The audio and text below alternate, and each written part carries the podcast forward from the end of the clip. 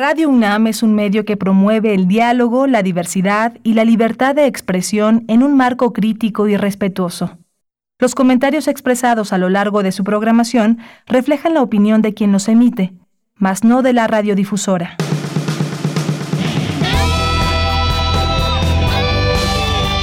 Prisma RU.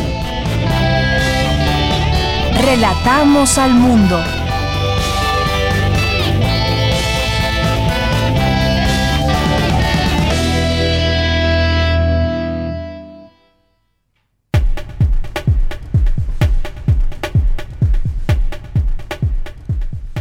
Muy buenas tardes. Muchas gracias por acompañarnos aquí en Prisma RU en este día martes 5 de enero del año 2021 y hoy pues hoy llegan los reyes por la madrugada y pues habrá que entender que las cuestiones logísticas son diferentes a las que normalmente se tienen, así que pues no pasa nada si por esta ocasión los reyes no pueden llegar a las casas, hay que tenerlo muy en cuenta y platicarlo con los niños que seguramente estarán esperando algún regalo, las cuestiones logísticas para que lleguen a tiempo los regalos que piden los niños pues son complicadas para los Reyes Magos y bueno pues eh, muchos muchos han recurrido muchos reyes eh, o los Reyes Magos más bien han recurrido también a las compras en línea por ejemplo para que pues lleguen a tiempo estos, estos regalos. Y también pues tendremos la, la tradicional rosca de reyes, también muchas personas que pues se preparan para ello y ahora hasta el tamaño de la rosca ha cambiado porque pues con la pandemia las roscas ahora son muchas individuales o será mejor eh, roscas más pequeñas en vez de aquellas muy grandes que se pueden compartir con muchas personas ya sea pues en la casa incluso pues también mucho se, se hace como tradición en las oficinas. Por ejemplo pues también la pandemia ha cambiado eh, pues físicamente a las roscas que son más pequeñas. Y bueno, pues muchas gracias por estar con nosotros en este, en este día, martes 5 de enero del año 2021. Saludos allá en cabina, mis compañeros en la producción, Rodrigo Aguilar, en los controles técnicos. Eh, Socorro Montes, eh, también le saludamos aquí en el micrófono de Yanira Morán. Denis Licea está también en la asistencia de producción, le mandamos muchos saludos a todos ustedes y pues vamos a, iniciar el día de hoy, vamos a tener eh, varias, varios temas a comentar con ustedes. Uno de ellos tiene que ver con Julian Assange. ¿Cuál es su situación de este activista, de este periodista que reveló en su momento una serie de documentos, videos, información muy delicada, muy delicada de Estados, de Estados Unidos eh, y que pues dejó al descubierto la manera y las políticas, las estrategias de Estados Unidos ante una guerra, por ejemplo, eh, cómo eh, como trataba a los prisioneros de guerra. Y esto entre muchas y tantas cosas eh, Julian Assange logró hacer una alianza también con distintos medios de comunicación muy importantes. Y hoy que se conoce que una jueza ya en Gran Bretaña pues decide no eh, no avalar la extradición a Estados Unidos donde pues quieren que llegue Julian Assange para que sea juzgado en este país. Vamos a platicar de este tema con Luis Fernando García, que es licenciado en Derecho por la Universidad Iberoamericana y director de la Red en Defensa de los Derechos Digitales. Vamos a hablar de este tema y vamos a, platicar también posteriormente, y ya lo comentábamos el día de ayer, este esta enfermedad de COVID-19 ha pues eh, dejado también una importante investigación o muchas, varias investigaciones de eh, estudiantes que pues se están titulando con los distintos temas que tienen que ver, que tienen relación con la COVID-19. Y hoy vamos a platicar con una, una de las doctoras que ya recibió su grado gracias a, a una investigación sobre COVID-19, que es la doctora María Fernanda Alarcón Trejo, eh, que hizo una tesis en anestesiología y pues la importancia del simulador, simulador en el protocolo de intubación y extubación del paciente positivo. Vamos a platicar con ella y pues es una de estas investigaciones que se hacen, que se han hecho a lo largo de estos meses de pandemia. Ya en nuestra segunda hora vamos a conversar sobre este acuerdo entre el INE y la UNAM, un convenio para el monitoreo de precampañas y campañas del proceso electoral federal 2020-2021. Vamos a platicar con la directora de la Facultad de Ciencias Políticas y Sociales, la doctora Carola García Calderón, que es doctora en Sociología y directora de esta facultad. Vamos a tener hoy a los poetas errantes ya también de regreso en este año. Vamos a hablar de literatura, nos recomendará alguna lectura Jan de la Rosa, editora y lectora que estará aquí con nosotros. Tendremos eh, en Cultura Tamara Quirós, en la información internacional a Ruth Salazar.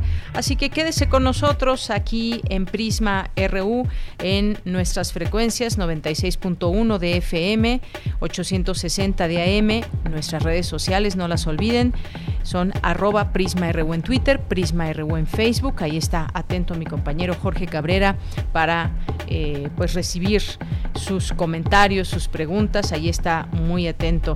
Así que síganos, escríbanos, háganse presentes y desde aquí relatamos al mundo.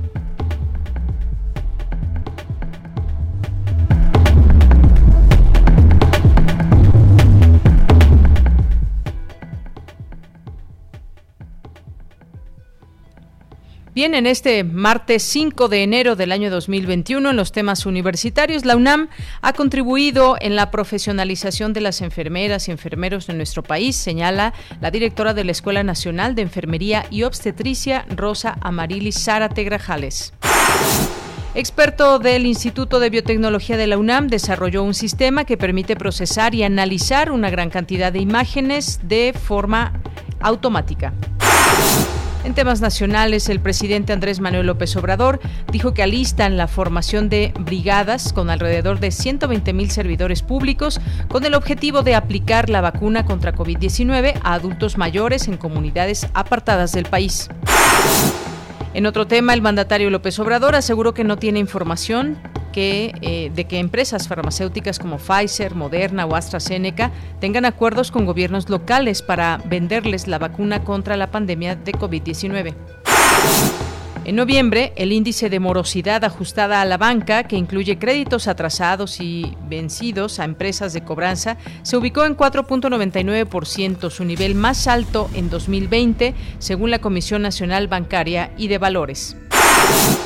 El presidente nacional del PAN, Marco Cortés, abrió las puertas de su partido a los aspirantes de Morena que no fueron electos como candidatos a las gubernaturas de diversas entidades federativas.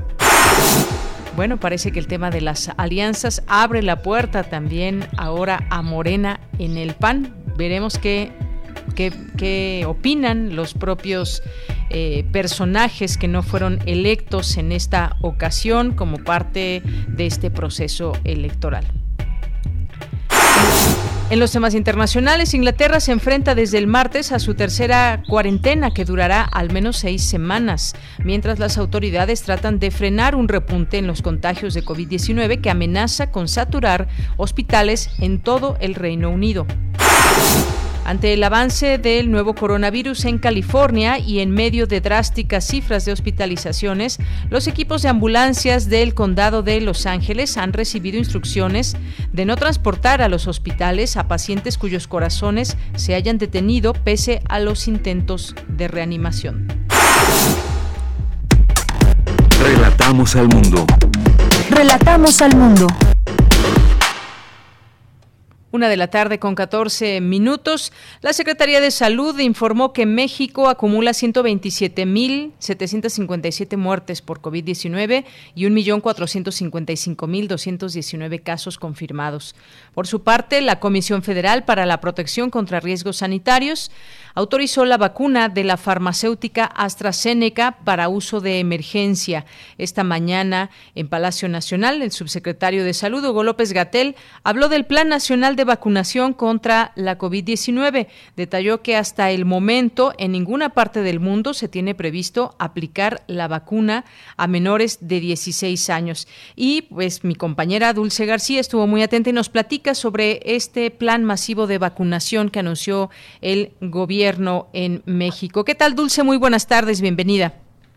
Así es, Deyanira. Muy buenas tardes a ti al auditorio de Prisma RU.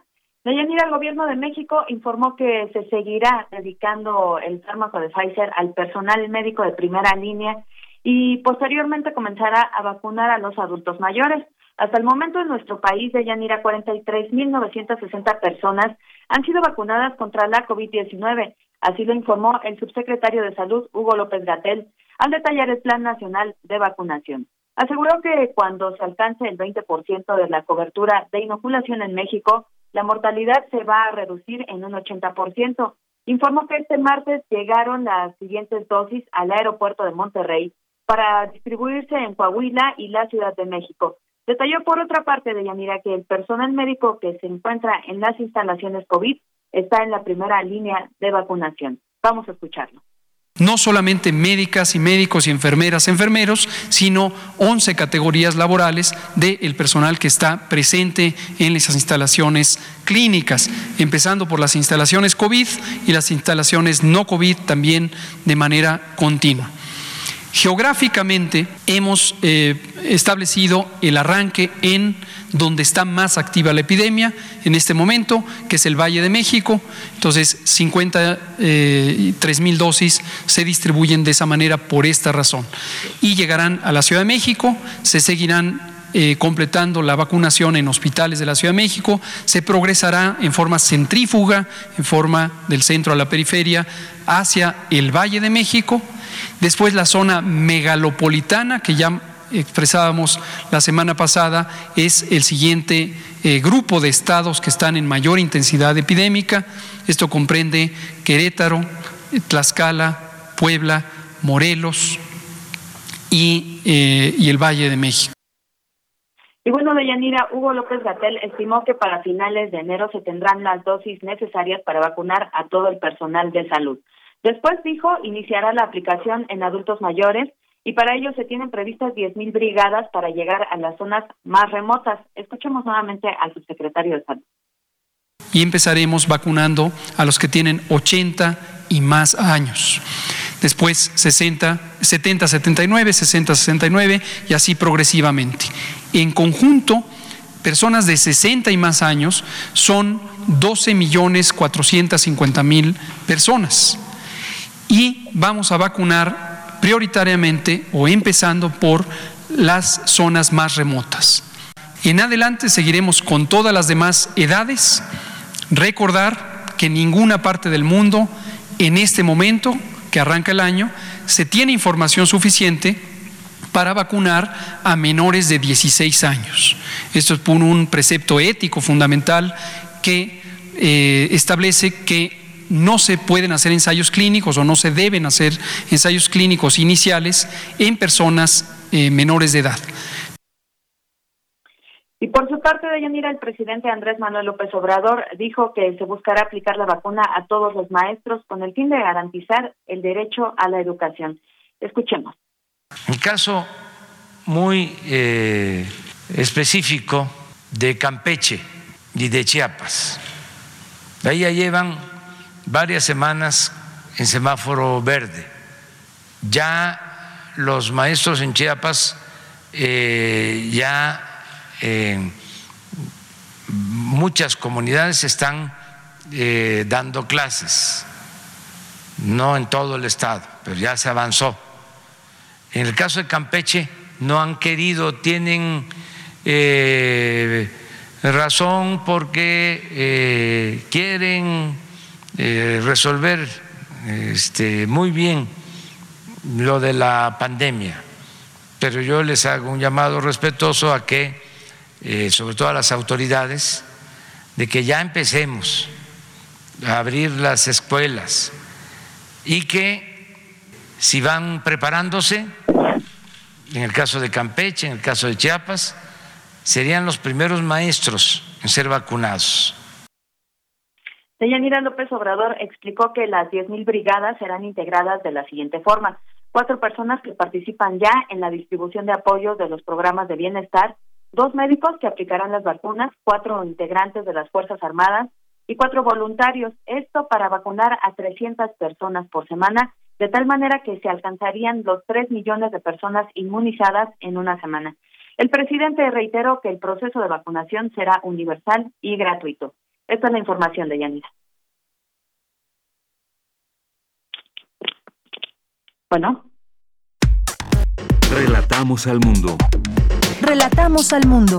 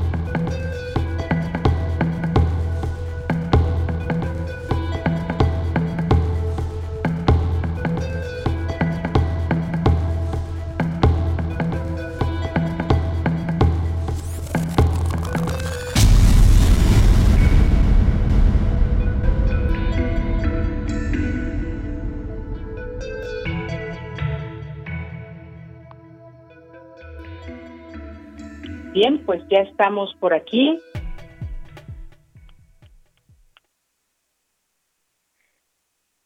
Bueno, pues ya estamos por aquí. Eh, tuvimos alguna falla técnica, no sé si me esté escuchando. Ahorita allá en cabina nos indicarán si nos escuchamos o no. El caso es que, bueno, hay alguna alguna cuestión técnica que ahorita vamos a que ahorita vamos a, arreglar para que nos sigamos escuchando perfectamente bien. Por lo pronto, pues bueno, muchas gracias a Dulce García, que ya no me pude despedir de ella, que nos daba cuenta de lo que eh, lo que se anunció hoy por la mañana, eh, todo este tema de la vacunación y queda claro que pues a menores de 16 años no se les podrá no se les podrá aplicar esta vacuna aún y por lo pronto pues ya hay un esquema de vacunación a nivel nacional.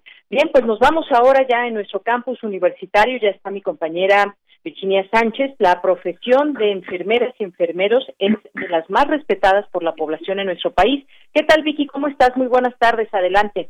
Hola, ¿qué tal, ya Muy buenas tardes a ti y al auditorio de Prisma RU. Pues sí, la labor de las enfermeras y enfermeros es de trascendental importancia en todos los ámbitos y espacios de la salud son quienes están en constante cercanía con las y los pacientes, con la familia, quienes atienden sus signos vitales, medicación y muchas veces incluso quienes brindan el apoyo emocional para sobrellevar cualquier situación relacionada con el tema. Y es por ello que desde 1931 el entonces director del Hospital Juárez de México, José Castro Villagrana, instituyó el 6 de enero como el Día de la Enfermera y Enfermero, pues consideró que su presencia es como un regalo de reyes para los pacientes.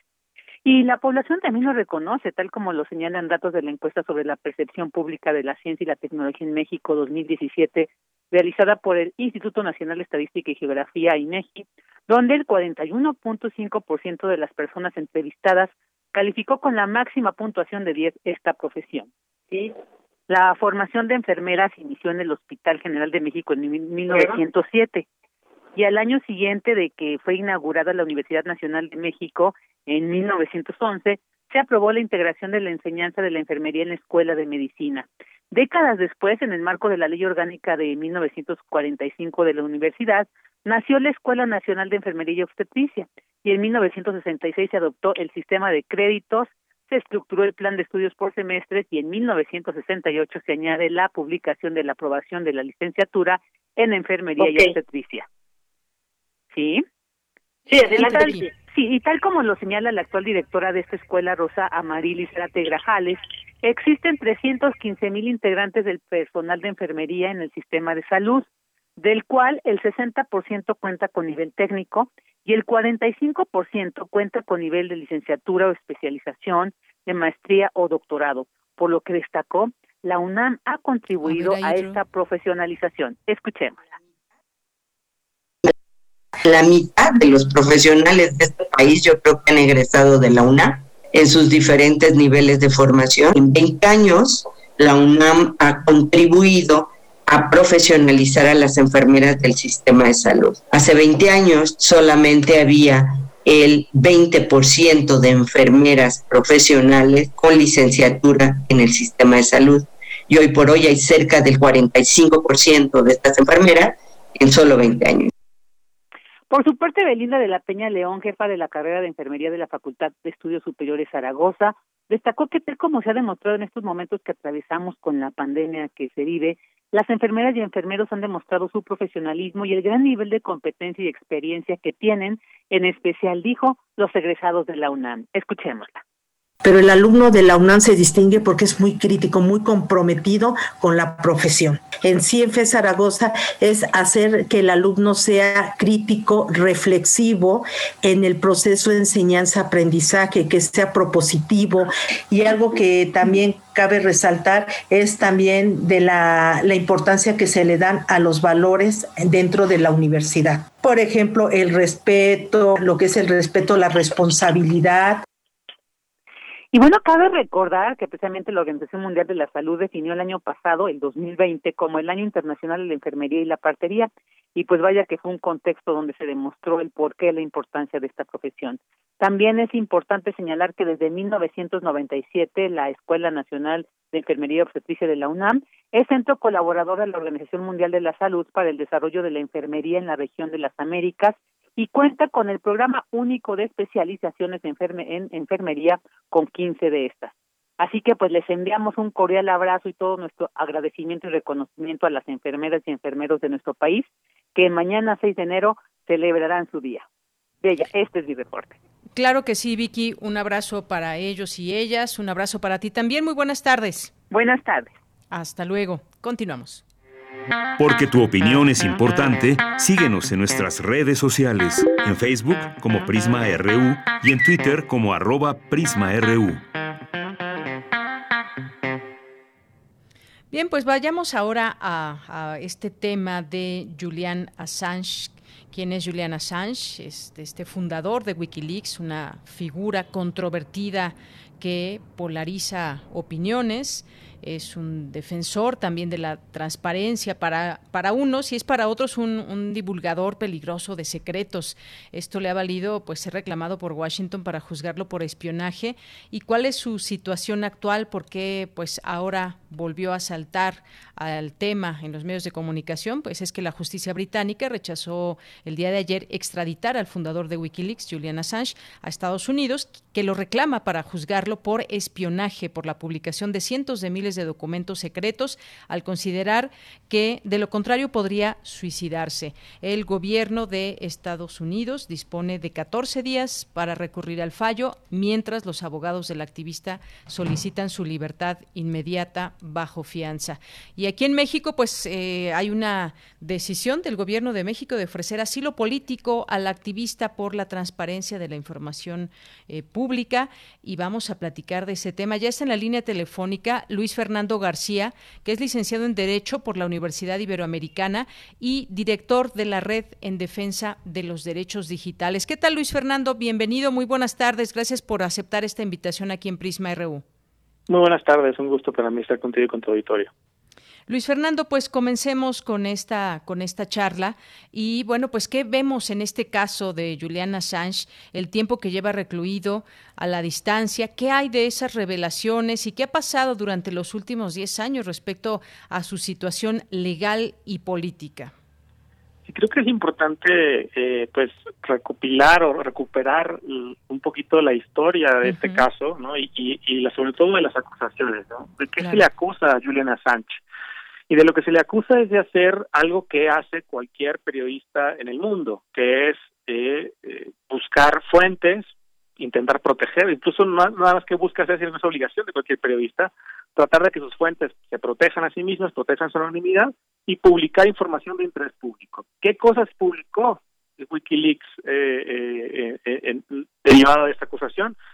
Es información sobre crímenes de guerra cometidos por el gobierno estadounidense en Irak, en Afganistán, eh, violaciones a derechos humanos, corrupción, es decir, el, es innegable el valor y el interés público de la información que Wikileaks publicó Al mismo tiempo, no existe evidencia alguna, y ha sido ya reconocido también en tribunales, no existe evidencia alguna de que la publicación de la información que hizo Wikileaks derivada de esta acusación haya puesto en riesgo o afectado la vida o integridad personal de ninguna persona. Y es importante, al recuperar esto, pues eh, entender que como la gran mayoría de las organizaciones de derechos humanos del mundo, incluso organizaciones periodísticas como el New York Times, The Guardian, etcétera, han dicho la acusación que hace Estados Unidos respecto de la conducta de Assange es sumamente preocupante para la libertad de expresión, es un ataque a eh, pues la libertad de prensa a, nivel eh, mundial, ¿no? Y es en realidad una persecución política de parte del gobierno de Estados Unidos a Julian Assange, eh, que ha, ha provocado que Julian Assange esté pues recluido en distintas formas en la embajada de Ecuador, en prisiones en Reino Unido, por más eh, de 10 años. El, la decisión de ayer es un paso positivo, aunque la decisión no es la más afortunada porque la jueza británica no, digamos, dijo que no se puede extraditar por las razones de libertad de expresión y derechos humanos que fueron expresadas, sino por la situación de salud y las condiciones de detención que enfrentaría Julian Assange en Estados Unidos en caso de ser extraditado. Y también, bueno, como ya mencionabas, eh, primero eh, esta decisión seguramente será apelada por el gobierno estadounidense, entonces no es una decisión final, y hasta mañana se sabrá si se deja en libertad bajo fianza a Julian Assange. La solicitud de asilo del gobierno mexicano, el gobierno mexicano está en absoluto su absoluto derecho de ofrecer el asilo. Creo que es correcta la apreciación del gobierno mexicano de que eh, Assange es un perseguido político. Él no ha cometido un crimen. Él ha hecho lo que hace cualquier periodista en cualquier parte del mundo eh, y está en su absoluto derecho de ofrecerle asilo. Tal vez sea un poco prematuro, tal vez me, Julian Sánchez no quiera venir al país más peligroso para los periodistas en el mundo, como es México. eh, pero bueno, es un gesto político, digamos, correcto, eh, digamos, correcto, que tiene intenciones correctas y que habrá que ver si en algún momento se vuelve útil para el propio Julian. No has hecho lo que quiere ser libre y de irse a, Australia, donde, donde es nacional, o vivir en cualquier parte del mundo donde tiene derecho a hacerlo porque no ha cometido ningún, ninguna infracción.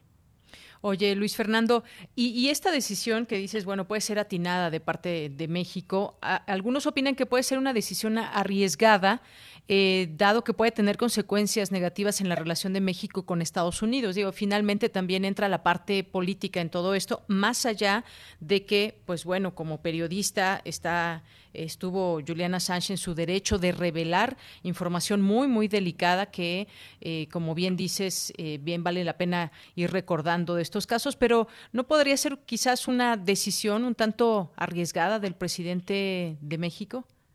Pues, probablemente políticamente, seguramente en Estados Unidos, en la administración saliente y la entrante, no les encanta la idea de que México le dé asilo a Juliana Sánchez eh, pero tampoco creo que, creo que se está exagerando muchísimo las repercusiones que esta decisión pudiera tener en una relación bilateral. Creo que la relación bilateral entre Estados Unidos y México es muchísimo más grande que eh, una diferencia de opinión respecto de si eh, es injusto o justo que Julian Assange pase más tiempo recluido por haber hecho algo, un servicio a la, a la sociedad global, eh, le guste o no le guste a los Estados Unidos. Creo que también estamos demasiado acostumbrados a eh, pues en México a tenerle un temor reverencial a, los Estados Unidos y a prácticamente aceptar cualquier cosa que se nos exija creo que es, es no es un, precio muy muy caro que pagar eh, digamos veremos que Estados Unidos que está dispuesto a hacer en repercusión represalia de México yo creo que es exagerada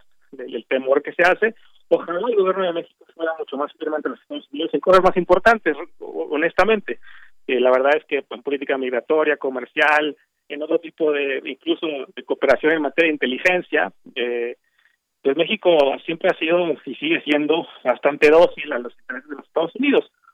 Entonces creo que se está exagerando de manera, eh, pues, una accionaria de gente que siempre haga lo que haga el gobierno lo, lo va a criticar, ¿no? y, también gente que haga lo que haga el gobierno lo va a celebrar, ¿no? Creo que la, realidad está en un lugar mucho más intermedio, en donde es un, gesto valiente, pero que justo, legal, absolutamente legal, eh, y que creo que está exagerada la repercusión política que puede tener, inclusive porque está incluso en los Estados Unidos llamando al indulto de Julian Assange. Creo que cada vez políticamente hay menos apoyo, incluso dentro de los Estados Unidos, a, a perseguir a Julian Assange y creo que los costos que se están previendo son bastante exagerados por parte de algunos analistas. Bien, bueno, esto por una parte, Luis Fernando, pero pues, ¿qué significado tuvo y sigue teniendo para el mundo las revelaciones de, Wikileaks? Bien decías, vale la pena recordar que en 2010 Wikileaks, la organización mediática sin fines de lucro creada en 2006 por Julian Assange, saltó a la fama mundial por la publicación de decenas de miles de documentos secretos, miles de documentos clasificados de Estados Unidos y videos además sobre las guerras en Afganistán e Irak, cables confidenciales que salían de las embajadas de Estados Unidos en todo el mundo y que, pues bueno, documentos que daban prueba de las matanzas de civiles, periodistas y del abuso a prisioneros por parte de Estados Unidos. No fue una cosa eh, menor. Eh, tú dices y, justificas esta parte como, pues bueno, lo que haría cualquier periodista en este sentido. Documentos que fueron filtrados también por, pues, un, soldado en su momento que, pues, se dio cuenta de todo esto y que tenía acceso a los documentos y a la información del Pentágono y que esto fue eh, justamente también, bueno, sabemos que él también está eh, en, la, eh, bueno, él está en la cárcel, Manning, Chelsea Manning, hoy así se llama, y pues bien vale la pena recordar parte de estos documentos y de lo que reveló para el mundo estas acciones por parte de Estados Unidos.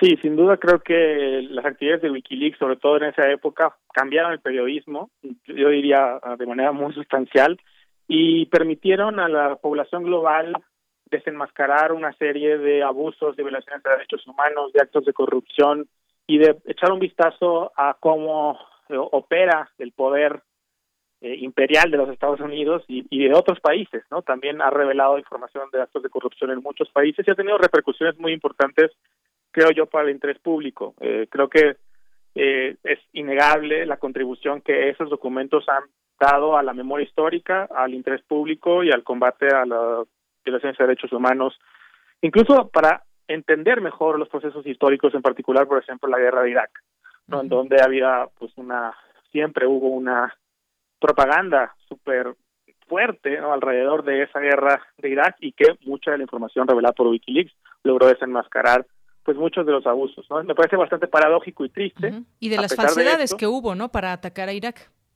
Sí, y me parece paradójico y triste que los crímenes que los los documentos filtrados por WikiLeaks eh, y publicados por WikiLeaks demuestran no han generado ninguna persona en la cárcel y sin embargo quien ayudó como en, una acción periodística a publicar esta información es, ha sido perseguido por 10 años. Nos muestra un poco la hipocresía eh, que, existe en Estados Unidos y en el mundo en general respecto de eh, los crímenes de guerra y las violaciones de derechos humanos cometidas durante esos esos esos episodios no entonces eh, creo que es importante independientemente de las opiniones que cada quien tenga sobre Julian Assange nos caiga bien nos caiga mal lo que hizo WikiLeaks no fue un delito fue una gran contribución al interés público y, y su persecución además de injusta respecto de Julian Assange constituye una amenaza grave y latente al periodismo internacional, eh, y así lo han dicho diarios como New York Times o The Guardian, en donde dicen la acusación de Assange lo están acusando de cometer delitos que por cosas que nosotros hacemos todos los días, ¿no? Y si y si esta acusación prosigue, eh, pues se pone genera un precedente que pues genera un, efecto amedrentador, ¿no? Un efecto en donde cualquier persona que publique información filtrada los Estados Unidos, aunque sea de interés público y aunque se ha considerado siempre que es parte del ejercicio del derecho a libertad de expresión, pues se queda en riesgo, ¿no? Y, eso es lo que está en juego. No está en juego no nada más un acto de justicia hacia Julian Assange, sino también eh, la libertad de prensa y la libertad de expresión en el mundo. Y, que definitivamente pues Estados Unidos no lo ve de esta, esta manera, Luis Fernando, pero entonces estaríamos ante una persecución política y además, bueno, pues agrego que ha habido distintas manifestaciones en varios puntos del mundo donde están a favor de Julian Assange y de que cese esta persecución por parte de Estados Unidos. ¿Lo ves así, una persecución política? Sí, yo creo que es innegable. Creo que nadie que estudie el caso, la acusación de manera seria puede concluir otra cosa. Creo que eh, los delitos que se le imputan a, a Julian Assange son de naturaleza política, son una venganza política por haber, eh, pues, puesto en vergüenza al gobierno de los Estados Unidos publicando eh, esta información, ¿no? Y, y, y creo que dado que hay una naturaleza política de las acusaciones a Julian Assange, cualquier país, incluyendo México, está en el derecho de ofrecerle un asilo político a una persona como Julian Assange.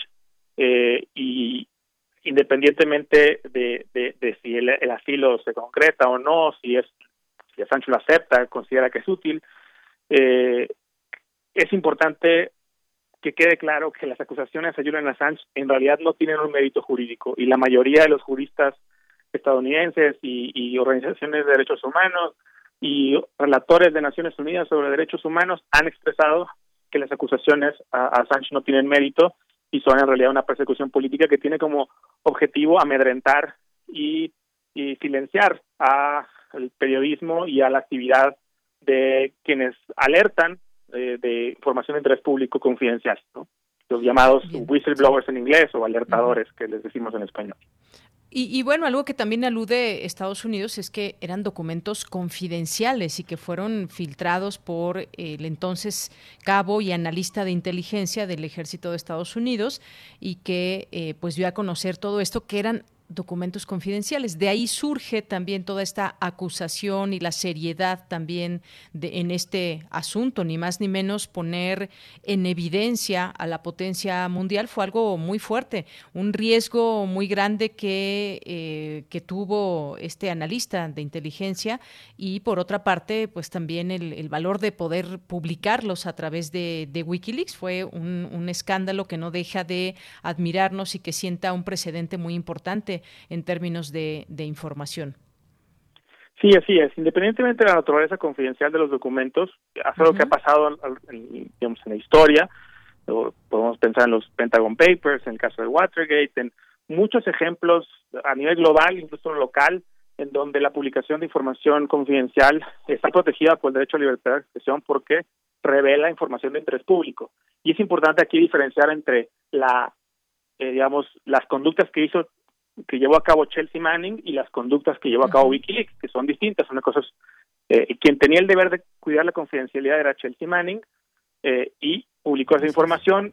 Ella ya pasó por un, un proceso judicial y ya fue, digamos, liberada eh, de, digamos, de las acusaciones que ella recibió por el hecho de filtrar información, que también es una discusión legal distinta, que también yo diría que no tenía otra opción, ¿no? dada la eh, pues, inexistencia de vehículos jurídicos para poder eh, objetar a lo que estaba ella viendo en la información que eh, que filtró eh, era legítimo desde mi punto de vista eh, filtrar esa información, pero independientemente de la conducta de Chelsea Manning, lo que hizo WikiLeaks fue recibir esa información y publicarla como cualquier medio de comunicación, como lo hizo The Guardian, como lo hizo New York Times, como lo hizo La Jornada en México, como lo hicieron muchos medios a nivel global y a ellos, esos medios no se les está persiguiendo por la misma conducta que hizo Julian Assange. Eso quiere, indica que hay una intencionalidad política, una intencionalidad de venganza, de generarle el mayor daño posible a Wikileaks y Julian Assange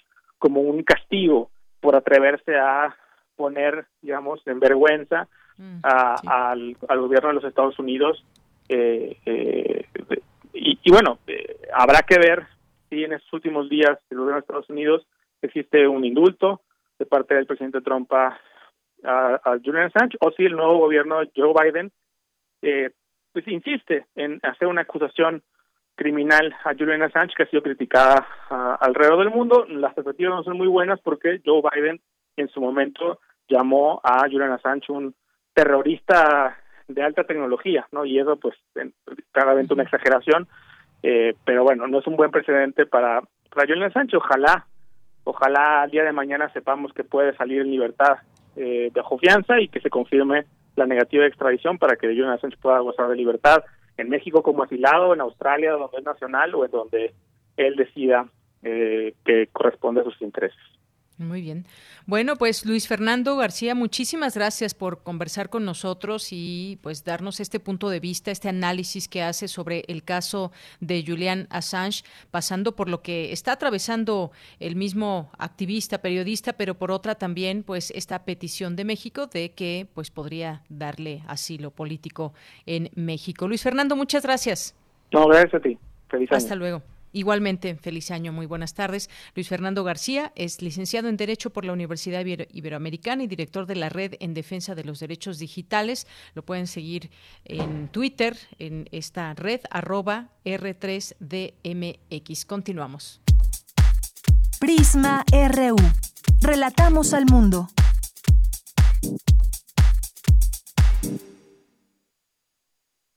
Continuamos una de la tarde con 45 minutos. Ya tengo en la línea telefónica a la doctora María Fernanda Larcón Trejo, eh, que pues hizo una tesis ligada al tema de COVID-19, nos acompaña y además, bueno, es una de las varias tesis que en estos meses se han llevado a cabo dentro de nuestra universidad. ¿Qué tal, doctora? ¿Cómo estás? Muy buenas tardes. Hola, buenas tardes. Muy bien, muchas gracias.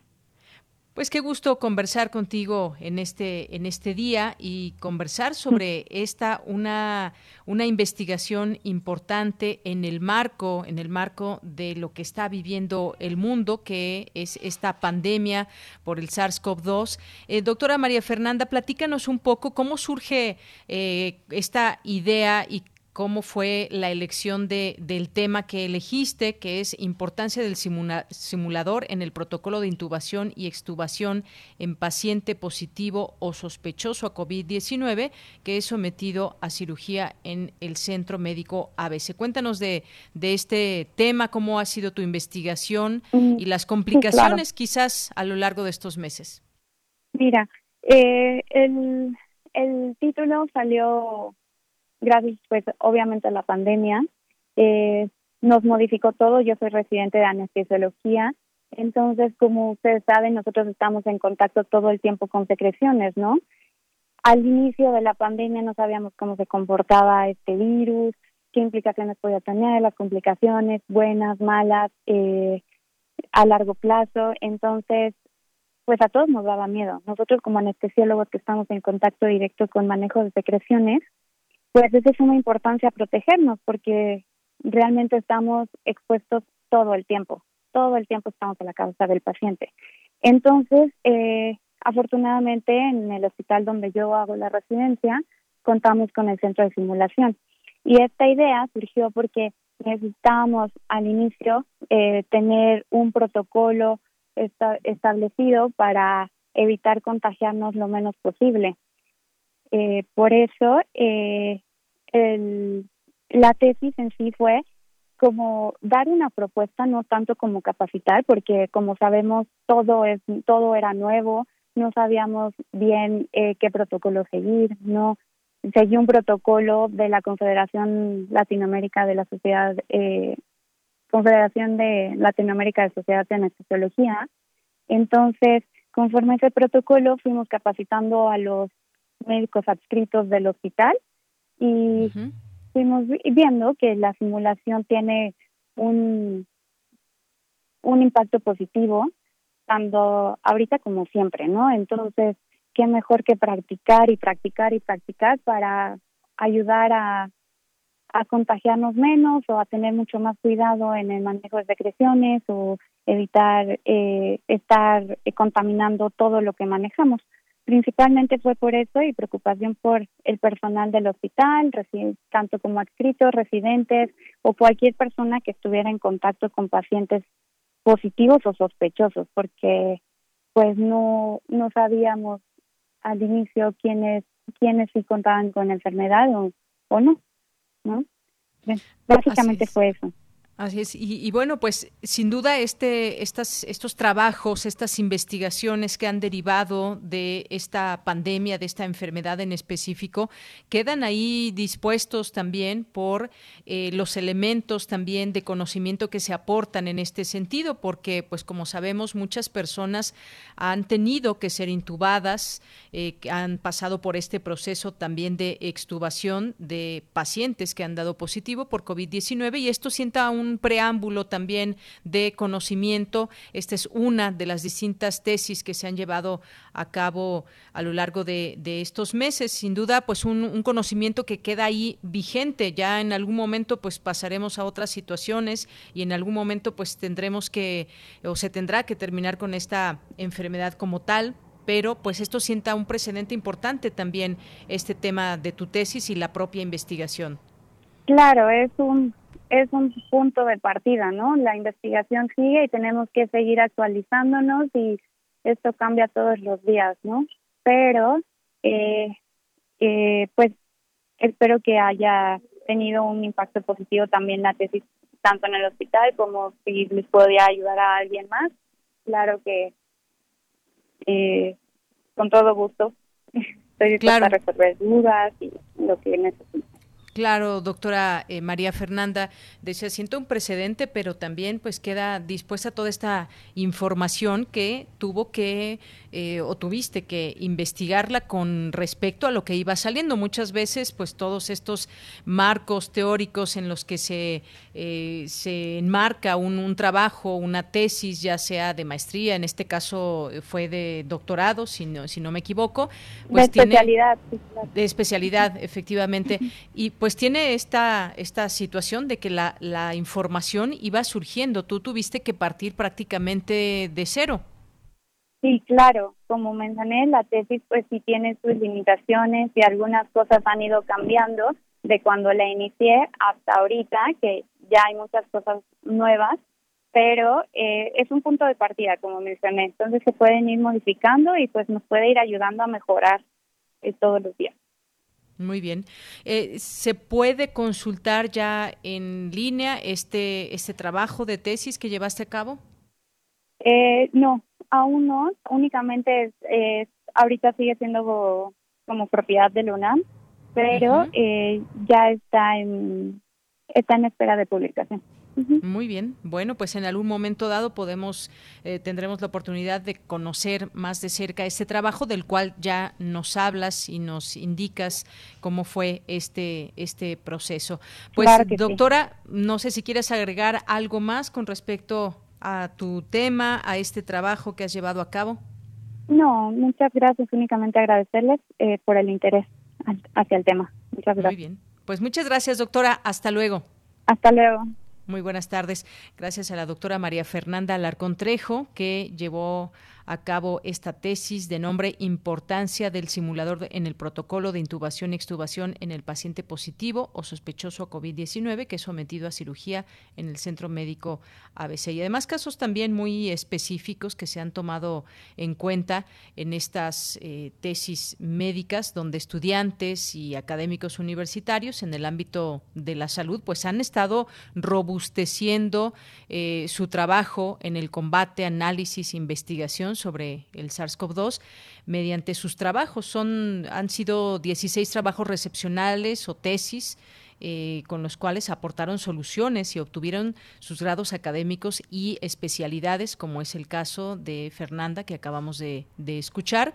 Y aun cuando hay que recordar desde el pasado 23 de marzo que se declarara la emergencia sanitaria y una serie de medidas de restricción eh, física durante pues los meses siguientes, los universitarios, y aquí lo hemos mencionado en muchos momentos, no se han detenido y continuaron en primera línea eh, para este avance en sus investigaciones. Eh, fue un tema nuevo a desarrollar y han sido 17 mujeres y 6 hombres de la Facultad de Medicina quienes lograron ya sus especialidades en diferentes ramas, desde la medicina interna, medicina crítica, cardiología, cirugía, eh, también reumatología, anestesiología, eh, entre otras. Eh, han sido distintos trabajos que eh, podemos hoy conocer los nombres de ellos, aún no todos conocer o ya poderlos consultar, pero pues han, han sido distintos trabajos muy importantes y que dejan este, este precedente con respecto a esta, a esta enfermedad. Así que enhorabuena y el trabajo ha continuado desde nuestra universidad. Continuamos. Porque tu opinión es importante, síguenos en nuestras redes sociales, en Facebook como Prisma RU y en Twitter como arroba PrismaRU. Prisma RU. Relatamos al mundo. Nacional RU.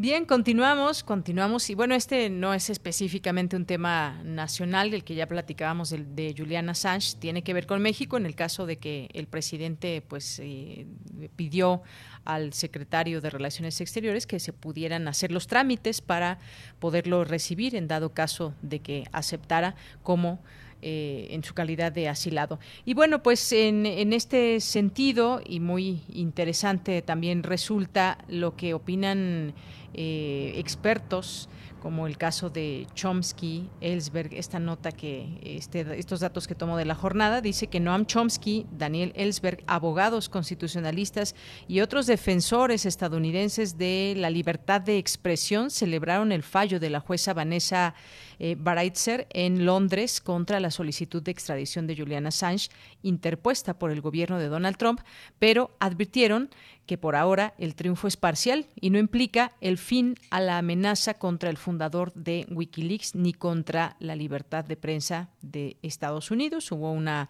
teleconferencia eh, sobre el veredicto. Chomsky, quien entregó testimonio al tribunal en apoyo de la defensa, expresó que se puede celebrar el hecho de que Assange no será enviado al sistema de prisión barbárico, así lo describió, de Estados Unidos y especuló que el equipo de transición del presidente electo Joe Biden también está festejando y explicó que en el fallo la jueza aceptó la validez de todos los cargos presentados por los fiscales estadounidenses, reivindicando completamente la postura estadounidense, pero que con el fallo, basado solo en la preocupación por su salud bajo un gobierno de Biden, Estados Unidos, ahora se ahorra un juicio vergonzoso contra la libertad de prensa. Importante también lo que, lo que mencionan, eh, pues distintos grupos de, de, de personas que están ahí muy atentos a todo esto de la libertad de expresión. Y bueno, ya en los temas, en los temas de, de, salud, tienen secuelas 60% de quienes superaron COVID-19. Esta es una eh, también una parte muy importante de la enfermedad que quizás no ha sido completamente explorada, pero que va surgiendo información día, día con día. Y bueno, pues se calcula que sea hasta el 60% de los pacientes que han estado enfermos eh, presentan secuelas posteriores, donde se han identificado problemas eh, como musculares, en articulaciones, tos persistente, distracción mental, depresión, pérdida de olfato y trastornos del gusto, así como complicaciones para tener un sueño reparador. Esto ha sido eh, parte de lo que se sigue investigando. Sobre todo, se alude a quienes han tenido síntomas leves o incluso quienes han sido asintomáticos. Y bueno, aquí en la Ciudad de México hay un llamado para los Reyes Magos para aplazar la compra de juguetes en todo caso, si es que pues no existen las condiciones, pues que puedan hacerlo en otro, en otro momento. Y pues esto debido al número alto de hospitalizados por COVID-19, eh, que pues hace este llamado la jefa de gobierno Claudia Sheinbaum y pide a los Reyes Magos que se pospongan las compras de juguetes, aunque como ya sabemos han habido pues eh, tumultos en algunas en algunos sitios donde los Reyes Magos pues no se dan no se dan abasto y están pues eh, llevando a cabo algunas acciones que no que no están permitidas que no son aconsejadas en estos momentos donde se atraviesa por esta por esta pandemia. Y pues bueno hasta aquí estas informaciones nacionales que eh, podemos compartir con todos ustedes. Y en el caso de la rosca de reyes, pues también de nueva cuenta esa posibilidad que normalmente se tiene de convivir con las personas, eh, de partir el pedazo de, rosca, pues llevémoslas a cabo, pero solamente en casa. Bien, pues nos vamos a despedir con un poco de música que ya suena y que pues la producción nos regala desde allá muchos saludos y pues nos vamos a ir con esto al corte cuando ya casi eh, son las 2 de la tarde. Y al regreso les digo que estábamos escuchando. Sabinas, Sabinas. Sabinas, Sabinas. Sabinas, Sabinas. Sabinas.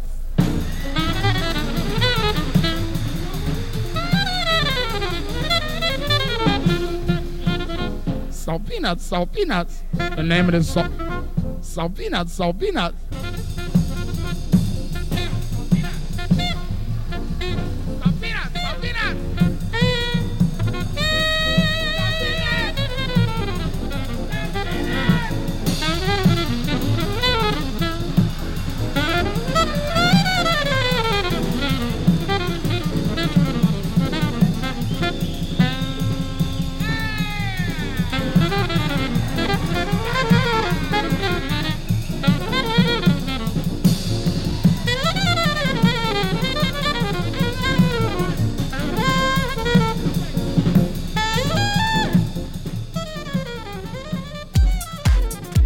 Tu opinión es muy importante. Escríbenos al correo electrónico prisma.radiounam@gmail.com.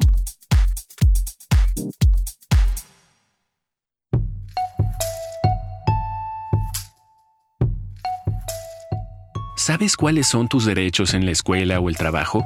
¿Qué pasa con la niñez y la juventud en la actualidad? ¿Sabes cómo afrontar la muerte de un ser querido? Estas son preguntas de la vida cotidiana, donde surgen problemáticas con diferentes causas y consecuencias. Pensemos juntas y juntos las posibles soluciones. Vida cotidiana. Análisis de nuestro día a día, todos los viernes a las 16 horas, por Radio UNAM. Experiencia sonora.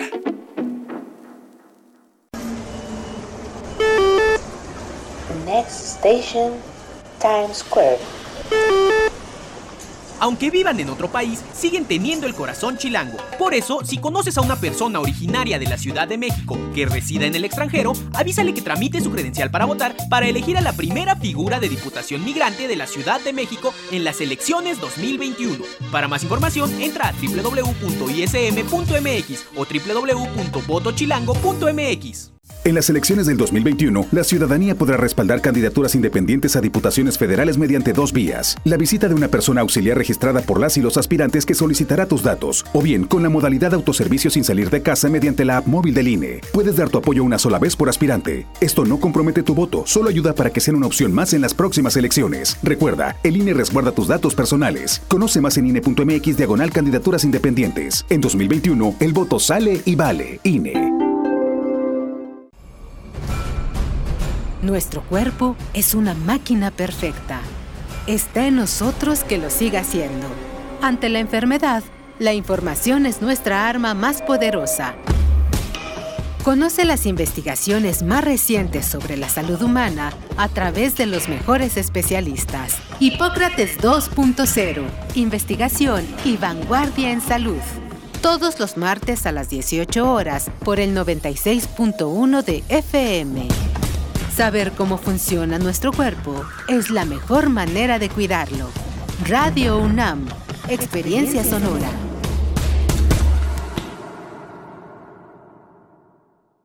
En Morena estamos unidos para sumar ideas, esfuerzos y esperanzas. La lucha nos reúne y nuestra diversidad nos fortalece. Juntas convertiremos los retos en victorias. Juntos vamos a consolidar la cuarta transformación. Este movimiento avanza con honestidad y austeridad, en el barrio y en el campo, con millones de manos, mentes y corazones. Este partido le pertenece al pueblo. Cuando gana Morena, gana el pueblo de México. Morena, el sol sale para todos. Con propuestas para reactivar la economía. Porque urge invertir en hacer a México competitivo para generar desarrollo. En el PRD proponemos que se les den apoyos a los que perdieron su empleo hasta que lo recuperen. Promoviendo que le compremos a las empresas locales. Trabajamos para reformar el sistema de pensiones para que haya sueldos justos y se revise la edad de retiro. Eso es lo que nos urge a los mexicanos y con la participación de todas y todos podemos hacerlo.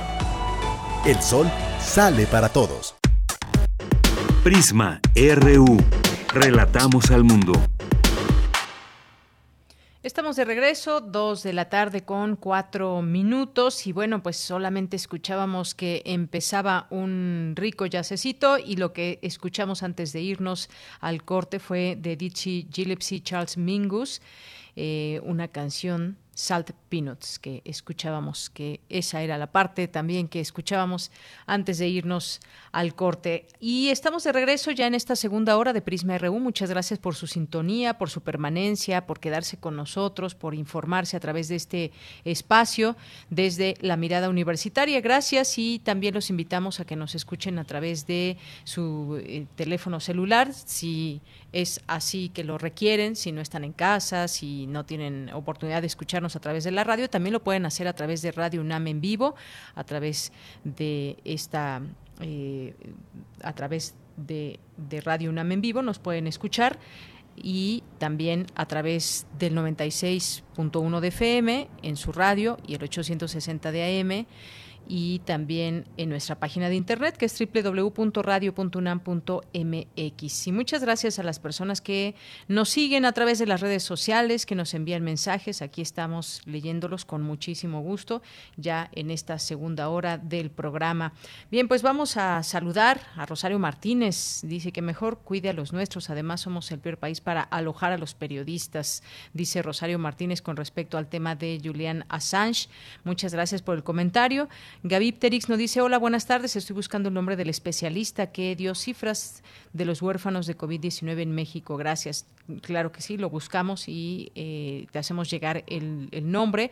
Gaby Pterix, muchas gracias. José Luis Sánchez nos dice feliz y esperanzador 2021 a todo el equipo. Un abrazo para todos en este inicio de año. ¿Qué saben de la afectación a niveles de azúcar en los supervivientes de COVID-19? pues son de los temas que vamos acumulando para poderlos ir desahogando con los distintos especialistas. José Luis, dejamos también pendiente esta pregunta tuya para que nos las pueda responder uno de los especialistas que aquí les vamos dando voz en este espacio. Muchas gracias. Juan, fotos mías también. Aquí está en Twitter, César Soto, Santiago eh, Luis Enrique. Y muchas gracias a Jean-François, Jorge Fra, y que nos dice... Eh, pues a todo el equipo, tengan un año 2021 muy próspero en salud principalmente y con mucho amor también. Un abrazo y aquí seguimos con mucho gusto con ustedes. Muchas gracias eh, Jorge que estás ahí presente. Armando Aguirre nos dice excelente, excelente inicio de año para todo el equipo. Les deseo todo lo mejor en todos los aspectos para el 2021. Abrazo fuerte para ti también. Eh, Armando, muchas gracias. A Gilberto también por aquí que se hace presente. Armando nos dice eh, que cuál es el mensaje que envía el gobierno de la 4T al gobierno de Biden con esta propuesta de brindar eh, asilo en México. Gracias. Bueno, algo que contestaba en su momento ya Luis Fernando, que le parece algo completamente natural y hasta positivo. No hay nada de malo en ello desde el punto de vista de nuestro especialista. Gracias, Armando. César Soto nos dice, los Reyes Magos quizás no llegarán a tiempo a entregar obsequios ante la contingencia sanitaria en curso y la disminución de recursos económicos, así la imposibilidad. Claro que sí, gracias, César. Eh, Graciela Bonici, muchos saludos. Mario Navarrete también, a David Castillo a María Ruiz Varela, muchas gracias también, a Flora Cornejo, muchas gracias, a José Ramón Ramírez, Jair Israel, muchas gracias, y Jair Israel Piña, le mandamos muchos saludos, que está eh, por aquí también, muchas gracias, que lo hemos tenido también en entrevista en algunas ocasiones. Y pues también le mandamos saludos a Alba Garza, a Adrianeta, a René y a todos ustedes que nos siguen escribiendo a través de arroba prisma.ru, así nos encuentran en Twitter y nos encuentran como Prisma RU en Facebook. También a Irma Arce le mandamos muchos saludos y un abrazo. Armando Cruz que nos dice los Reyes, mm, Reyes Magos, Navidad eh, nuestra eh, también les deseo un feliz Día de Reyes, a pesar de la pandemia, les envío esta canción adecuada para la fecha, aportarse bien. Bueno, pues ya la escucharemos. Armando Cruz, muchísimas gracias. También a Rebeca Vega por aquí presente. Y pues vamos a, a continuar con la información en esta segunda hora. Nos vamos a ir con la información de mi compañera Cristina Godínez. La falta, la falta de conectividad deja fuera de las compras en línea al 71% de la población. Y yo agregaría también, además de la conectividad, pues muchas personas que no están familiarizadas con esto y que además pues para hacer las compras en línea, en línea, pues se requieren tarjetas de crédito, tarjetas de débito, no todos tienen una tarjeta. Y bueno, pues vamos a escuchar esta información de mi compañera Cristina Godínez. Buenas tardes, Deyanira. Un saludo para ti, para el auditorio de Prisma RU. De acuerdo con la Asociación de Internet MX, en 2019 los mexicanos gastaron en promedio 13.700 pesos al año en compras digitales de productos y servicios. Mujeres y hombres compran en línea por igual y según su edad los segmentos que más lo hacen son de 18 a 44 años. Para el investigador Eduardo Loria de Guzmán, coordinador del Centro de Modelística y Pronósticos Económicos de la Facultad de Economía de la UNAM, en esta nueva normalidad que vivimos por la pandemia y debido a la distancia social, muchas actividades deben de realizarse en línea. Sin embargo, la realidad es que solo el 29% de la población está conectada. Y ahora que se aproximan los Reyes Magos, solo un tercio lo podrá hacer en línea. Cuando se habla de nueva normalidad, se piensa que es eh, homogéneo para todos, o sea que a todo mundo le va a ir bien porque ya no vamos a salir y todo mundo va a estar feliz y todo va a ser vía online. Al que les va bien es al 39% online, o sea que son los que pues podemos dar clase, tomar clase, tomar cursos, eh, hacer cosas por videollamadas, pedir comida, cosas por delivery, ¿no? Pero el, 70, el 71% no lo puede hacer. Entonces, si hablamos del 29, pues bueno, hablemos del 29, pero el otro 71 está fuera ¿no? de, de esta opción. En general, añadió, no es crucial para la economía nacional la modalidad de estas compras, porque solo beneficiarán a las grandes empresas transnacionales, en contraste con el 71% de la población que tiene que salir a la calle a ganarse el sustento. El profesor Loria dijo que en la actividad económica del país se observa una recuperación, aunque muy lenta, y no debemos olvidar que hemos tenido las peores cifras en la historia reciente del país, con una caída del Producto Interno Bruto de entre el 9.5% y el 12%, así como una tasa de desempleo cerca del 6%, que no sabemos si permanecerá porque las crisis ocurren en el mercado laboral con un rezago de uno o dos trimestres. Deyanira, este es mi reporte. Buenas tardes. Gracias, Cristina. Muy buenas tardes. Vamos ahora con Cindy Pérez Ramírez, desarrolla experto de la UNAM, procesamiento de imágenes con inteligencia artificial. Adelante, Cindy. Deyanira, muy buenas tardes a ti y a todo el auditorio de Prisma RU. Paul Hernández Herrera, experto del Instituto de Biotecnología de la UNAM, desarrolló un sistema que permite procesar y analizar una gran cantidad de imágenes de forma automática mediante el uso de inteligencia artificial. El investigador mexicano recibirá apoyo de la iniciativa Chang Zuckerberg, del creador de Facebook y su esposa, quienes impulsan proyectos y tecnologías en beneficio de la sociedad, las cuales serán de libre acceso para todo el mundo. En esta ocasión, la iniciativa aporta 17.2 millones de dólares para financiar una veintena de proyectos del Orbe, de los cuales el de Hernández Herrera es el único de México. El experto en inteligencia artificial trabaja en el Laboratorio de Imágenes y Visión por Computadora del Instituto de Biotecnología, que se ha enfocado en el trazado automático de la línea central de estructuras tubulares, utilizando procesamiento de imágenes y aprendizaje de la máquina, lo cual permitió descubrir el movimiento real de los espermatozoides. Por un experimento llegamos a obtener 27 mil imágenes. Y entonces procesar, imagínense, procesar todas esas imágenes eh, por medio de manualmente es algo, no se puede, no se puede. Entonces a eso se, se refiere con inteligencia artificial.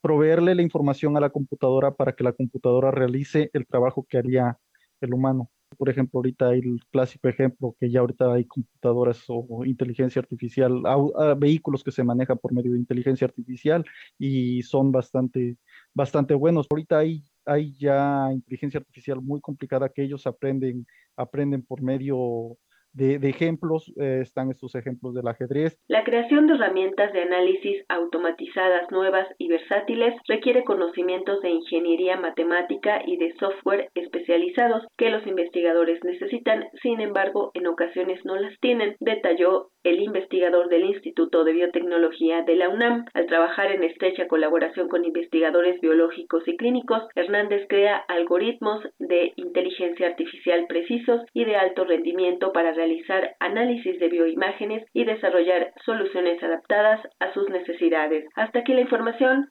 Muy buenas tardes.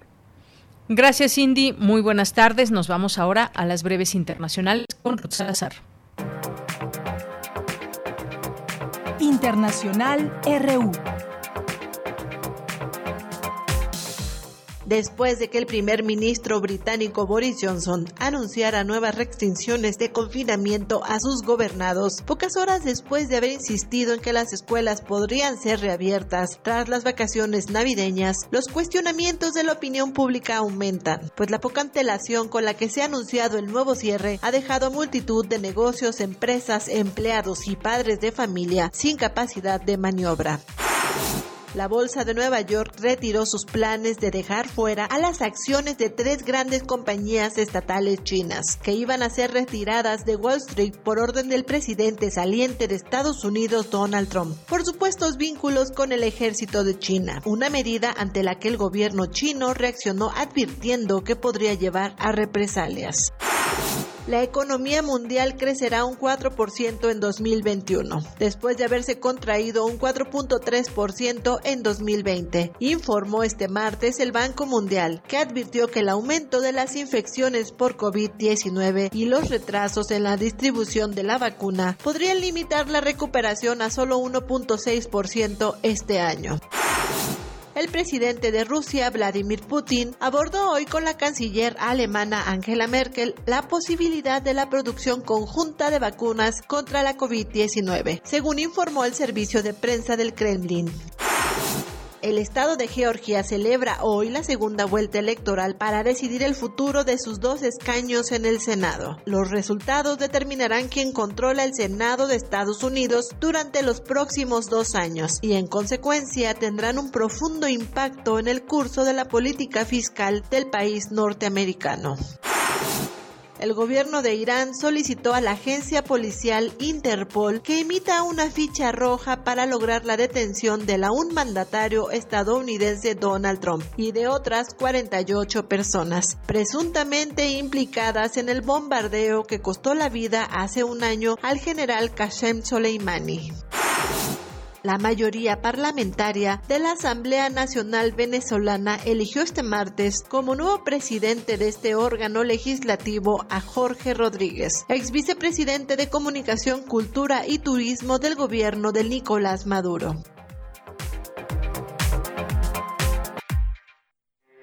Porque tu opinión es importante, síguenos en nuestras redes sociales, en Facebook como Prisma RU y en Twitter como arroba PrismaRU. Prisma RU. Relatamos al mundo. Dos de la tarde con 17 minutos. Vamos ahora a hablar de el tema eh, de las elecciones, no propiamente sobre las elecciones, sino sobre el monitoreo que lleva a cabo eh, la UNAM eh, como sabemos, el Instituto Nacional Electoral aprobó que durante el proceso electoral federal 2020-2021, la Facultad de Ciencias Políticas y Sociales de la UNAM lleve a cabo el monitoreo y análisis del contenido de las transmisiones sobre las precampañas y campañas ahora. Y para hablar de este tema, ya tenemos en la línea telefónica a la doctora Carola García Calderón, que es doctora en Sociología y directora de la Facultad de Ciencias Políticas y Sociales de la UNAM. ¿Qué tal, doctora? Bienvenida a este espacio de Prisma RU de Radio UNAM. Eh, buenas tardes, muchas gracias por el espacio. Eh, feliz año a todos, a todo el equipo. Pues feliz año para usted también, doctora. Pues ya decía yo, este monitoreo importante sin duda eh, que hace la UNAM en torno a este proceso electoral, ¿cómo abona, cómo abona la universidad a eh, digamos, a esta vigilancia de eh, esta parte de la democracia a través de este monitoreo sumamente importante, donde el trabajo en este sentido se requiere hacerlo de una manera muy formal, muy seria, que nos permita a la sociedad conocer sobre este proceso y, cómo se manejan eh, o cómo se manejan los medios de comunicación la equidad en los mensajes y los distintos partidos. Platíquenos un poco sobre ello. Bien, eh, el monitoreo incide directamente en el valor público que tiene la información. Y la información nos sirve para tomar decisiones, en general a la población le implica tomar decisiones y por eso es muy importante que haya una información amplia, no tiene que ver con proporcionar la información, sino con verificar que el tratamiento de las noticias que se difunden en los programas de radio y televisión en materia de precampañas y campañas sea equitativo y que se apegue a lo que están determinando los ordenamientos en materia de, los procesos electorales. Eh, es un monitoreo por, que se hace público en el sentido de que la ciudadanía debe tener acceso a los resultados del propio monitoreo y de cómo se están manejando precampañas y campañas electorales en radio y televisión por parte de los partidos políticos, de los candidatos independientes y de los participantes en, el propio proceso. Así es, doctora. Y bueno, pues no, no es la primera vez que, que, la UNAM hace este trabajo, ya lo ha hecho en ocasiones anteriores y ha mostrado pues estas distintas habilidades para llevar a cabo este ejercicio y bueno, pues no hay duda sobre su capacidad.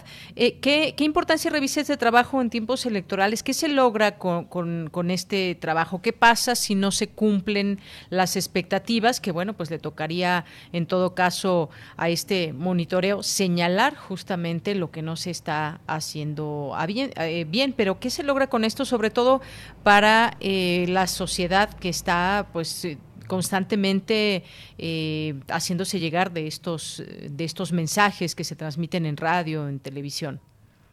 Bueno, la, la responsabilidad del monitoreo eh, la tiene finalmente el Instituto Nacional Electoral, que es quien tiene la facultad y la responsabilidad de ordenar los monitoreos. Como ya usted bien lo decía, la, la universidad ha participado a través de la Facultad de Ciencias Políticas y Sociales pues ha acumulado una experiencia a lo largo de distintos procesos. Hemos este participado en el monitoreo de cuatro procesos electorales federales y dos procesos electorales locales, que nos da un total de diez elecciones, eh, como decía, ocho de ellas federales, en un periodo de 2008 al 2019. El, el hacer este monitoreo es parte también del compromiso que tiene la Universidad Nacional con los mexicanos quienes han optado por la democracia como una forma de organización política. Y bueno, eh, la facultad tiene a lo largo de estos años, como decía la experiencia, acumulado conocimientos académicos, capacidades humanas, técnicas, materiales, porque justamente es eh, la función del, del monitoreo es garantizar que haya un equilibrio, que haya una equidad en el manejo de los tiempos para los candidatos y los partidos políticos y en este proceso electoral 2020-2021 el reto es aún mayor porque estamos en un momento de emergencia sanitaria y porque también estamos considerando dentro del monitor hemos incorporado la ineludible inclusión de la perspectiva de género y derechos humanos también en el monitoreo. Este, esto es algo que se está agregando y por supuesto las condiciones últimas del semáforo rojo a partir del 19 de diciembre, está marcado a terminar el 10 de enero, pues nos han significado poner en operación un plan de contingencia que garantice la continuidad y el término de los trabajos de monitoreo, pues ahora a distancia, haciendo uso de tecnologías también para poder dar cumplimiento al encargo que tenemos con el Instituto Nacional Electoral. Muy bien, eso es importante, este punto que menciona. ¿Y eh, cuántos, eh, cómo es este monitoreo? ¿Son a noticiarios? ¿Qué tipo de programas? y ¿Cómo se va dando este acumulado a lo largo de estos meses? Bueno, eh, el monitoreo establece más de 63 noticiarios que se transmiten entre semana y fin de semana y además 10 programas de revista alrededor de 3.258 horas de transmisión. Y este como le decía se divide en dos grandes periodos la precampaña y ya las campañas formalmente.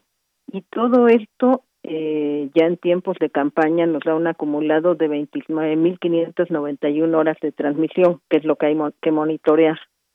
Eh, ¿qué se monitorea eh, el tiempo de transmisión. Hay una parte que es cuantitativa, que implica el tiempo, cuánto tiempo se destina a cada candidato o candidata, a los partidos políticos o a las coaliciones.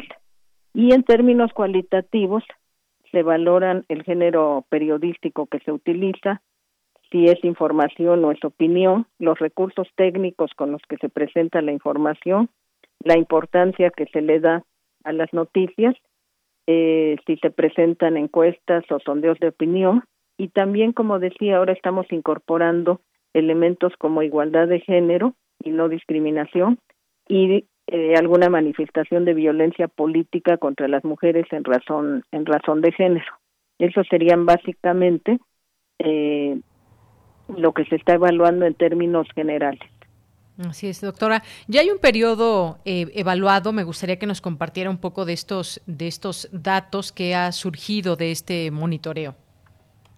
Sí, como decía, eh, nosotros tenemos también la obligación de hacer públicos los resultados parciales que se van obteniendo. El primer periodo está abarcando de, que se ha presentado ya el primer reporte es del 23 de diciembre al 26 de diciembre de 2020. Y se ve es un periodo muy pequeño en términos de días, pero implicó eh, registrar 936 piezas de monitoreo para todas las candidaturas y este aquí encontramos que hay un mayor número de espacios que se han ocupado en radio y, y menor en televisión, 578 piezas en radio, 358 en televisión. También se vio qué tiempo se destinó y, y bueno, aquí cabe resaltar que la candidatura que ha tenido más tiempo de transmisión en radio fue eh, las del Partido de Acción Nacional, las precampañas, y en televisión el que ocupó más tiempos fue el Partido de la Revolución Democrática. En televisión. Y destaca también, como es costumbre, que la nota informativa es el género periodístico que más se utiliza tanto en radio como en televisión y que dentro de esto eh, ocupa un lugar central el citar las citas eh, las citas textuales no eh, también es de destacarse que la información que se ha presentado tanto en radio como en televisión dentro de la manera en que se destaca como se presenta muchas veces no está relacionada con el resumen introductorio el contenido de la de la nota. Una cosa es el cabezal por decirlo así si lo hablamos en materia periodística de medios impresos, a qué alude la cabeza, el encabezado de la nota, y otro viene a ser el contenido.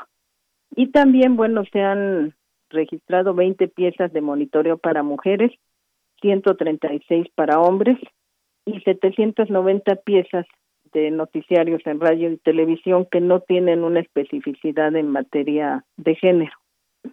Eh, el tiempo que se ha otorgado a las, a las campañas en programas de espectáculos y revista, no solo se ve lo noticioso, también se ven estos programas de espectáculos y de revista, que esto data el ver estos programas en la campaña del 2020, cuando se señalaba que, que había muchísima información en, en programas de espectáculos o de revista, donde se estaban tratando temas políticos y esto no se estaba monitoreando. Entonces ya desde tiempo atrás también se registra esta participación en, este tipo de programas. Y en este caso, en esos tres días se destinaron 20 minutos, casi 21 minutos, a este tipo de informaciones en programas de espectáculos. Y también, eh, eh, digamos, tenemos el dato que la candidatura con más valoraciones positivas, en, tanto en radio como en televisión, este fue la del partido Morena y la que tiene más valoraciones negativas fue la del partido Acción Nacional. También hicimos un registro eh, que tiene que ver con el tiempo que se destinó a precandidatas y precandidatos en ambos medios y se observa que es mucho menor el tiempo que se ha destinado a las mujeres, de alrededor de 21 minutos, este mientras que a los hombres se han destinado cuatro cuatro horas ahí hay una diferencia importante.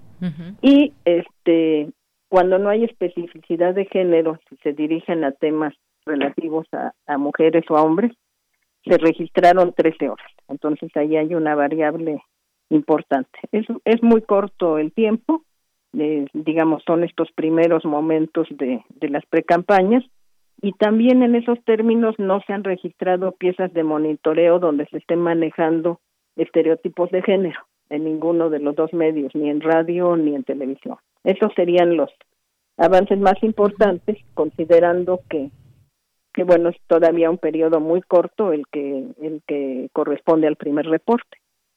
Muy bien, pues importantes resultados esto, aunque sea un, corto periodo.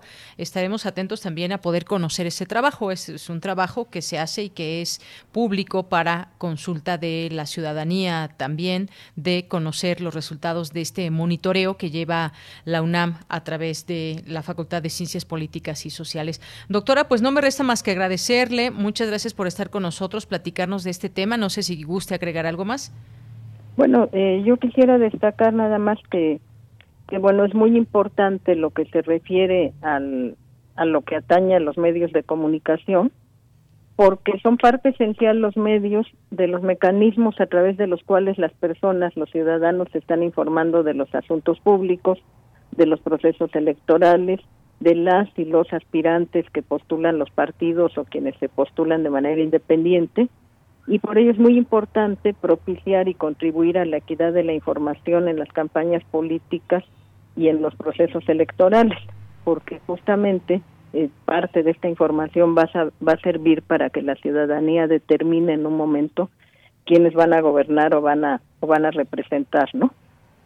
Y en ese aspecto solamente yo quisiera destacar que bueno, están participando cerca de 142 personas en distintos aspectos, desde coordinadores hasta monitoristas y especialistas en género, en este monitoreo que estamos realizando. Bien, ese dato también es muy importante. Pues, doctora Carola García, muchas gracias por conversar con nosotros a través de Prisma RU de Radio UNAM. Pues muchas gracias a todos y nuevamente felicidades. Igualmente, doctora, hasta luego. Hasta luego. Muy buenas tardes a la doctora Carola García Calderón, doctora en Sociología, directora de la Facultad de Ciencias Políticas y Sociales de la UNAM. Porque tu opinión es importante, síguenos en nuestras redes sociales, en Facebook como Prisma RU y en Twitter como arroba PrismaRU. Bien, pues continuamos y ahora ya nos enlazamos con los poetas errantes en esta en esta semana, en este día martes 5 de enero. Ya saludo, ya está en la línea telefónica Enrique Muñoz. ¿Qué tal Enrique? ¿Cómo estás? Muy buenas tardes. Deyanira, muy bien, muy bien, afortunadamente. Eh, me da mucho mucho gusto eh, volver a, comunicarme pues contigo, con el equipo de Prisma y poder eh, deseando un feliz un feliz este 2021 a nombre de, de los poetas errantes y pues arrancar el año de la mejor manera. Claro que sí, también nosotros desde aquí les enviamos un abrazo a todos los poetas errantes que forman parte de este proyecto. Pues platícanos el día de hoy que vamos a, escuchar, Enrique. Sí, es em, una cápsula que corresponde al, digamos, la primera temporada de, los poetas errantes. Eh, originalmente se estrenó el 9 de abril del 2019. Eh, era una cápsula escrita por Alejandro Tiscareño, eh, donde relataba una historia de un trabajador dentro del mercado Benito Juárez, ahí en la, Lázaro Cárdenas, perdón, perdón. En la alcaldía Benito Juárez. Sí, exactamente, aquí en la colonia, allá en la colonia del Valle. Y pues fue la primera cápsula en la que pude pues colaborar con, con Alejandro y con el equipo eh, liderado por, por Marta Romo. Y eh, semanas después se transmitió esta misma cápsula, solamente que se le removió toda la, voz y toda la historia, ya que el equipo consideraba que era una historia en sí misma, la parte eh, sonora y musical de esta de esta cápsula y es precisamente lo que se va a escuchar el día de hoy. Más bien es la parte sonora de la cápsula del mercado. Muy bien, pues vamos a escucharla y, y regresamos contigo. Claro que sí. Adelante. Poeta sonido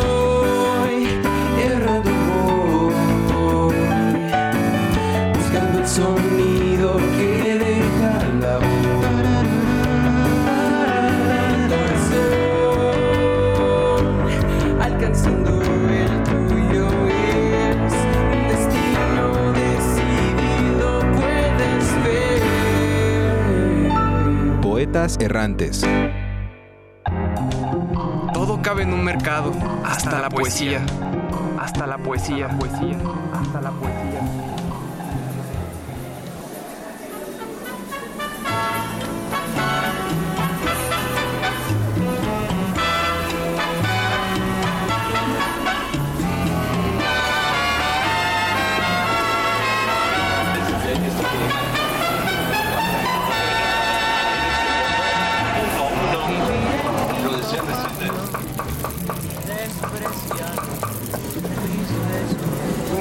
Juntos. Música, música, aroma y sabor. Aroma y sabor. Aroma y sabor.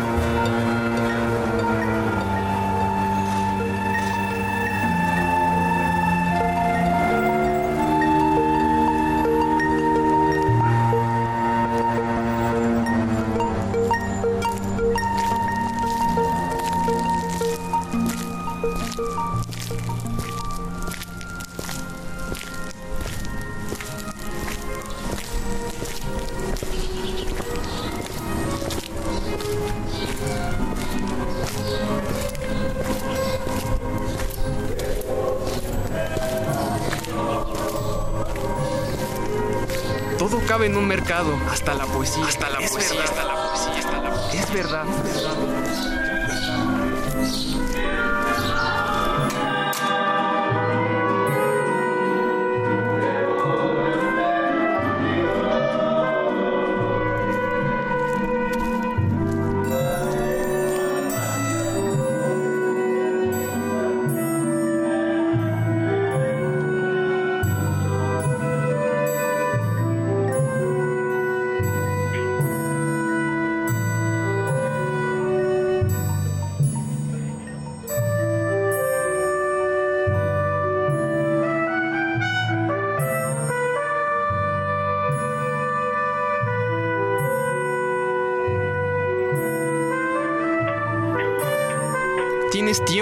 Belleza? Para la belleza, tiempo para la belleza, la belleza.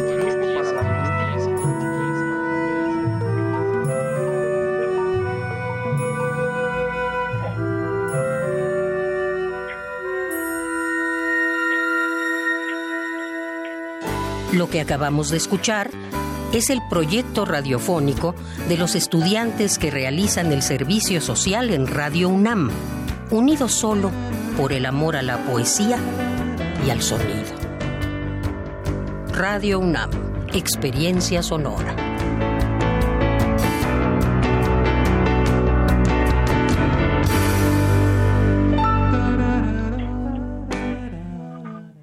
Pues ahí escuchamos esta pieza sonora sobre el mercado Lázaro Cárdenas de la Colonia del Valle que ya nos platicaba Enrique Muñoz. Pues ahí está este trabajo también donde, pues digamos que hicieron de, ese mismo, de ese mismos sonidos que tenían, pero ahora solamente esta pieza eh, sonora, Enrique. Ah, así es, Deyanira. Eh, era una...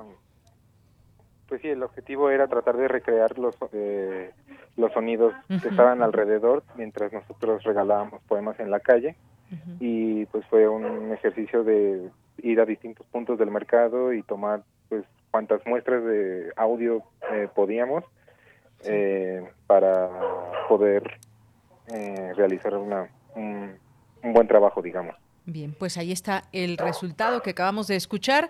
Pues Enrique, muchas gracias. ¿Nos quieres recordar, por favor, las redes sociales, cómo se pueden comunicar las personas con los poetas errantes?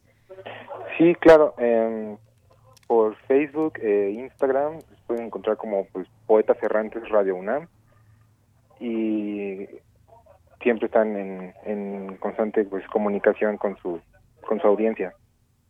Muy bien, pues Enrique, muchas gracias. Te mandamos un abrazo a ti, a todo el equipo de los Poetas Errantes y nos seguimos escuchando el siguiente martes. Muy buenas tardes. Muy buenas tardes, Yasmina. Igualmente un abrazo a todos por allá. Un abrazo. Hasta luego. Relatamos al mundo. Relatamos al mundo. Colaboradores RU. Literatura. Bien, pues entramos ahora a este espacio de literatura y en esta ocasión nos acompaña Jan de la Rosa, editora y lectora entusiasta. Actualmente es coordinadora de comunicación de la editorial Sexto Piso. ¿Cómo estás, Jan? Bienvenida. Muy buenas tardes. Hola, buenas tardes, Yanira. Feliz año. Muchas gracias por invitarnos.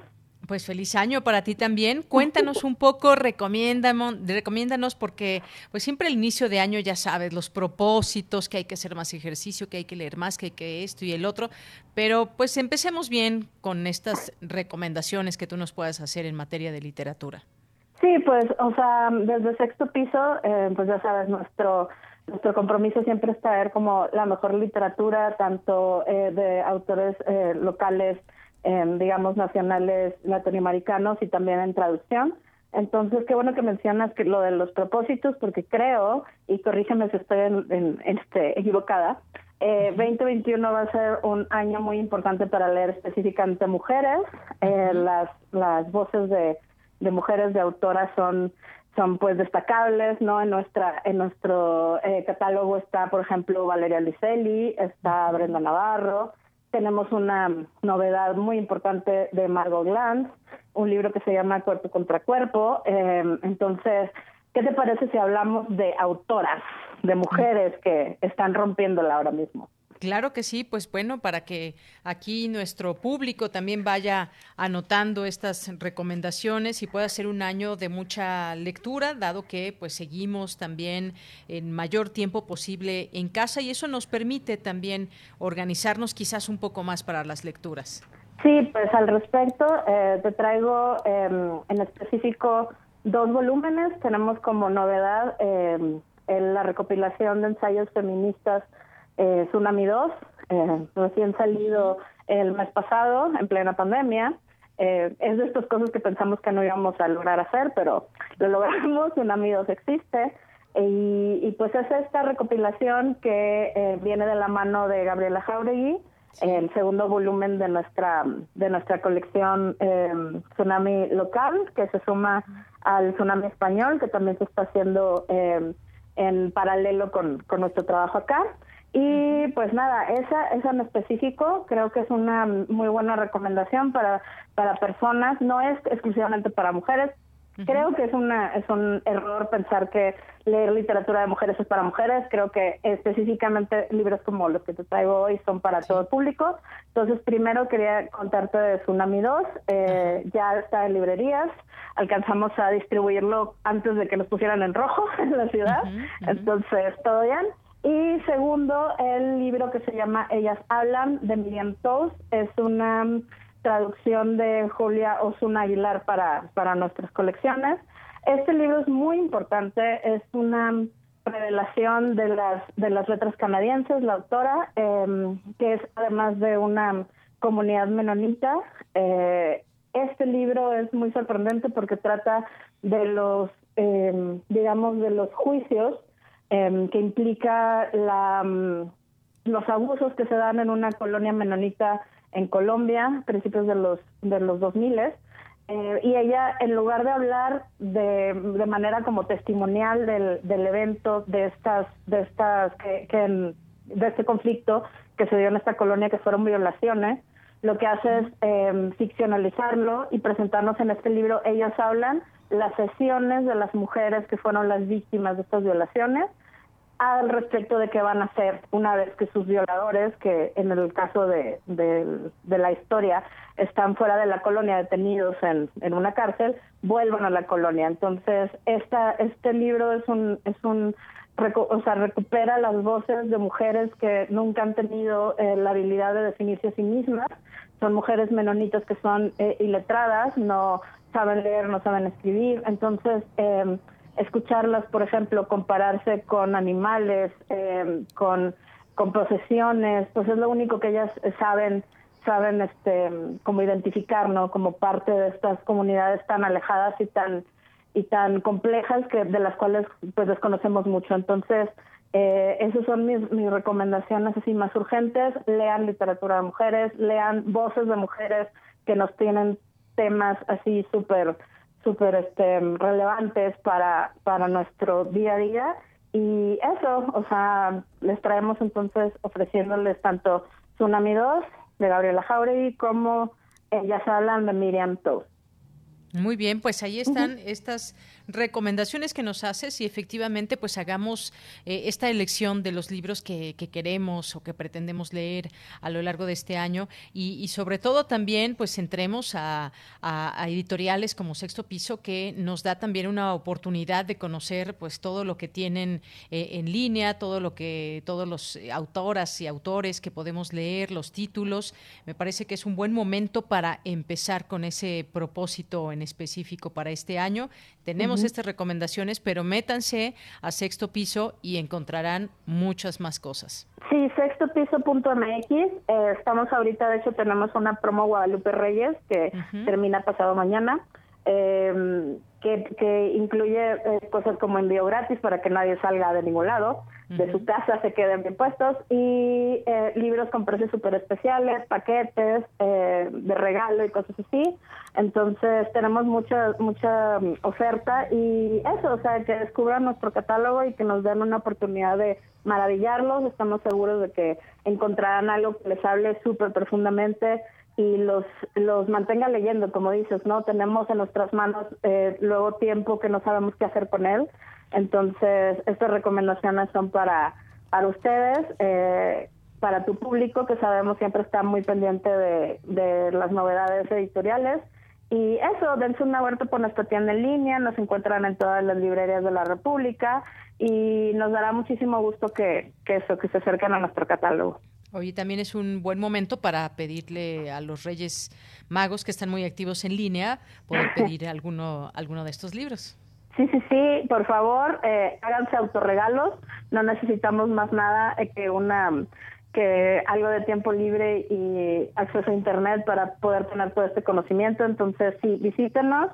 Eh, por ahí también tenemos una newsletter que enviamos de manera mensual donde van eh, pues no solo las recomendaciones y las reseñas, sino todos los eh, ofertas y códigos especiales del día y demás. Entonces, súper les conviene y en este momento que también estamos, estamos pues eso, descubriendo nuevas, nuevas eh, oportunidades de, de lectura, pues que mejor.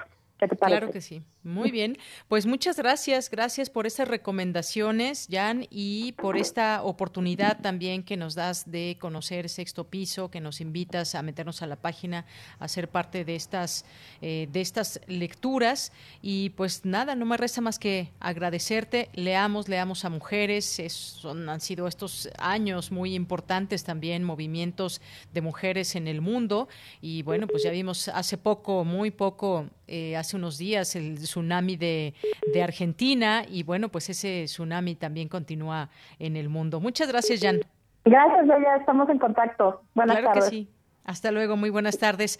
Jan de la Rosa, editora, lectora, actualmente coordinadora de comunicación de la editorial Sexto Piso. Pues sí, dense ese, ese regalo. Eh, de Reyes eh, esta oportunidad de conocer los títulos, métanse a esta y a cualquier otra también editorial que les pueda proveer de las lecturas que a ustedes les gustan, ya sean clásicos, eh, libros, novedades, novedades mucho más recientes y libros que han salido también en esta, en esta, eh, en estos tiempos de pandemia. Interesante también pues conocer esos, esos trabajos.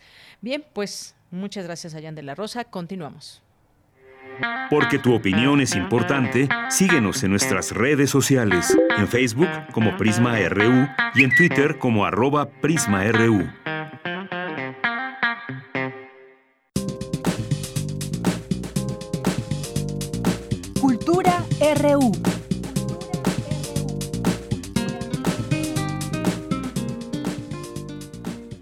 Bien, saludo con mucho gusto a Tamara Quirós ya en la sección de cultura. ¿Qué tal, Tamara? Muy buenas tardes. Hola, Deyanira, qué gusto saludarte y saludar a todas y todos los que nos han acompañado durante estas dos horas de transmisión. Seguimos con las opciones para leer. Ayer hablamos del libro Gilgaba de Janet Joy. Eh, si no nos escucharon, pueden ir a nuestro podcast. Y esta tarde les quiero recomendar el libro de Eva, de la dramaturga, narradora y poeta Carmen Boullosa. Carmen eh, fue redactora del Diccionario del Español de México, publicado por el Colegio de México. Ha colaborado para diversos medios impresos como El País, Letras Libres, Proceso, la revista de la universidad. También durante su trayectoria ha sido galardonada con varios premios literarios. Es autora de los libros Duerme, La otra mano de Lepanto, La Salvaja, entre otros títulos. Y su último trabajo es el libro de Eva. En este libro eh, Boullosa recupera el mito antiguo de Eva, le da voz para contar su historia, recupera su figura como dadora de vida, creadora, guardiana de la lengua y el fuego, una mujer nacida de sí misma y no de una costilla.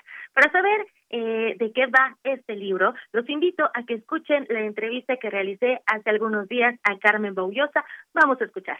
Carmen, nos gustaría que platicaras al auditorio acerca de este libro, estos 10 libros compuestos por estos fragmentos y papeles sueltos, donde vamos a encontrar diversas voces. A mí me gustaría enfocarnos en el proceso creativo, a qué clase de retos se enfrenta Carmen Bullosa para dar una reinterpretación y una voz diferente a la Eva que tenemos construida en el colectivo imaginario. El primer reto como novelista para contar la historia de Eva fue creer que ella era posiblemente un personaje de novela, que es algo muy diferente, ser la protagonista de un mito, de un mito además que quedó guardado como si fuese verdad divina desde el siglo XVI en el concilio de Trento, que de alguna manera sirvió para fundir o para conglomerar inercias misóginas puesto que en ese caso la mujer, la que es la fémina, es creada con un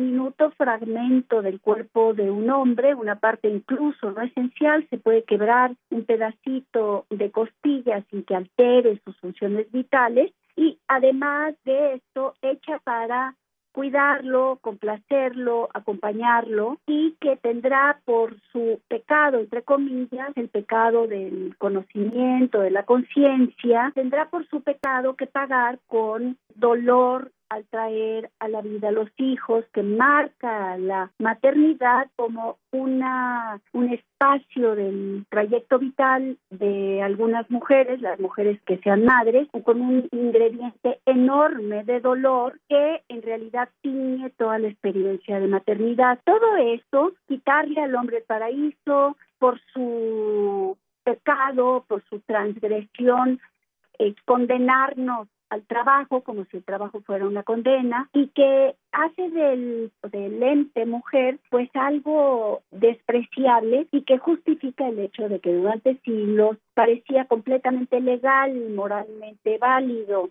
éticamente admisible que la mitad de la población humana fuera esclava de la otra mitad humana, o sea, las mujeres de los hombres. El reto para mí fue cómo retomo una figura que sí, cierto, es mítica para volverla un personaje de novela, un personaje en ese sentido moderno, en un personaje con el que puede relacionarse el lector y que permite el diferente dinamismo de una narración novelesca que es muy distinta que la narración de un mito. Carmen, ¿qué elementos eh, tuvieron que ver en la escritura para decidir reinterpretar a Eva, para darle eh, este otro enfoque, uno más acorde justo con los tiempos que corren y, y que tiene todas estas aristas, aristas feministas y transgresoras? Lo primero que debo ahora volteando hacia atrás porque las novelas no son un capricho, son una necesidad. En el caso específico de Eva, la historia mítica, yo la escuché desde que era niña, antes de tener conciencia, mi familia era muy católica, muy mocha, mis papás muy más que creyentes. Bueno, era una manera de vivir, una manera de vivir católica, cristiana, fuimos familia misionera, había un un auténtico impulso de ellos de que había que ser eso que quedaba impreso en la palabra de Dios y respetar las leyes divinas Y siempre oí esta historia de Eva como si fuese un hecho que se daba ya por garantizado, aunque por supuesto no se rebatía en casa porque no eran fanáticos, el hecho científico de que teníamos un origen diferente, en realidad como especie. Pero lo mítico contaba muchísimo más que el simio y que Darwin y que todo lo demás. En esto, en el hecho de que yo cargo esa fábula desde niña, hubo también una facilitación para contar la historia, porque Eva ha estado siempre en mi imaginario, en mi imaginario infantil como un hecho irrebatible, en mi imaginario de adolescente, yo que me tocó presenciar de cerca el nacimiento de la segunda ola del feminismo en México y me tocó el nacimiento de la minifalda y me tocó Janis Joplin y me tocó todo lo que fue la generación de principios de los 70 que tenía una faceta enteramente feminista. Todo eso lo viví, fue para mí una eclosión interna y una liberación y un espacio enorme de crecimiento. También debo decir, yo me acuerdo cuando llegó la, píldora anticonceptiva, o sea, las nuevas generaciones viven otra realidad. Nosotras las de mi generación, vivimos esta increíble explosión de la segunda ola feminista en México y en el mundo. Ahora estamos viviendo otro momento. Y mi Eva va de mi infancia, mi Eva, bueno, la Eva que está en la novela, que mía, mía no es, porque es de quien le quiera dar vida en el libro, va de mi infancia, donde la aprendí a apreciar y a ver, a ver que en realidad esa historia no era la de ella, le habían robado su propia historia.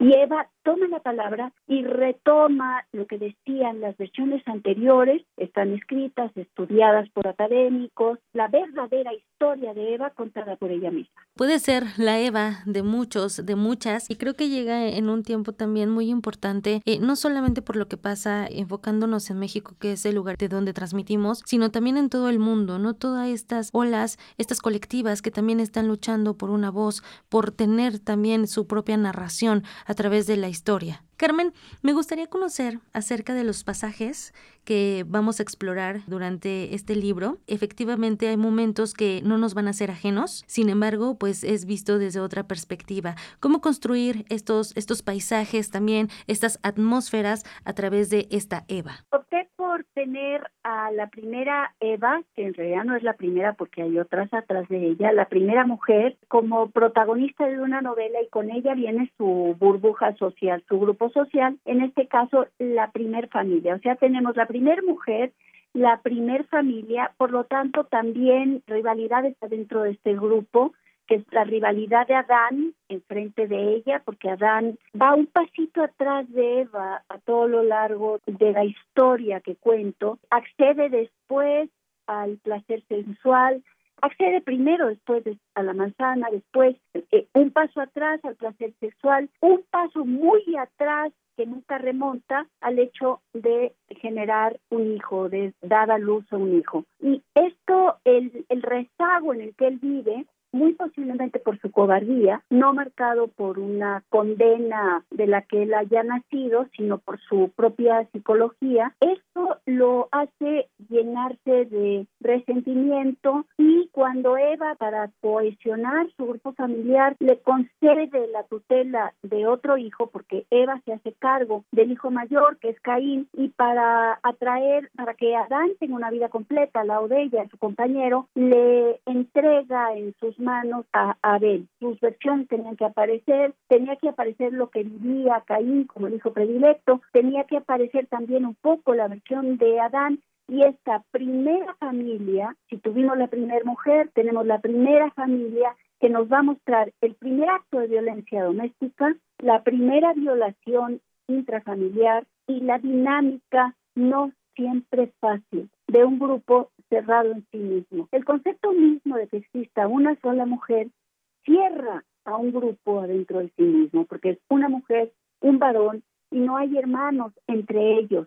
Y hay una, una cápsula cerrada, pues un aire que se, se cierra en sí mismo, después ya Caín sale, se va, y cuando llega Eva a la ciudad tampoco genera demasiada esperanza. Por desgracia. Carmen, pues seguimos aprendiendo, seguimos explorando y, y, tratando de tejer redes a través del diálogo, a través de la discusión, el debate y bueno, también a través de la literatura, pues podemos crear estas conciencias y estas reflexiones. No me resta más que agradecer que haya tomado la llamada, que nos haya platicado acerca de este proceso creativo de El libro de Eva, que además lo encontramos bajo el sello de Alfaguara. Carmen, agradecemos esta aventura que hay que disfrutar, que hay que descubrir y también le agradecemos infinitamente por sus letras. Muchísimas gracias, Tamara. Me hace muy feliz estar de alguna manera de vuelta en Radio Universidad. Que tenga muy, muy buen día y que esta novela llegue a muchos y muchas lectoras. Un millón de gracias, Tamara. Muchos saludos. Hasta luego.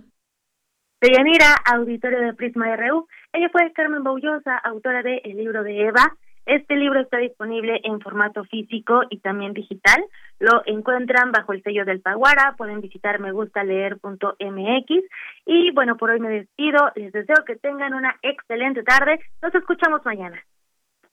Creo que sí, Tamara. Hasta mañana. Muy buenas tardes. Ya son las tres, ya son las tres y ya nos vamos a despedir de todos ustedes. No sin antes recordarles que nos acompañen de lunes a viernes de una a tres de la tarde.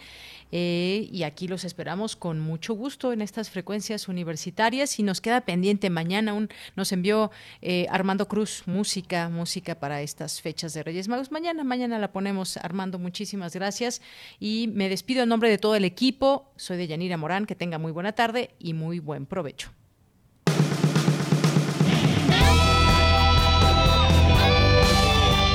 Prisma RU.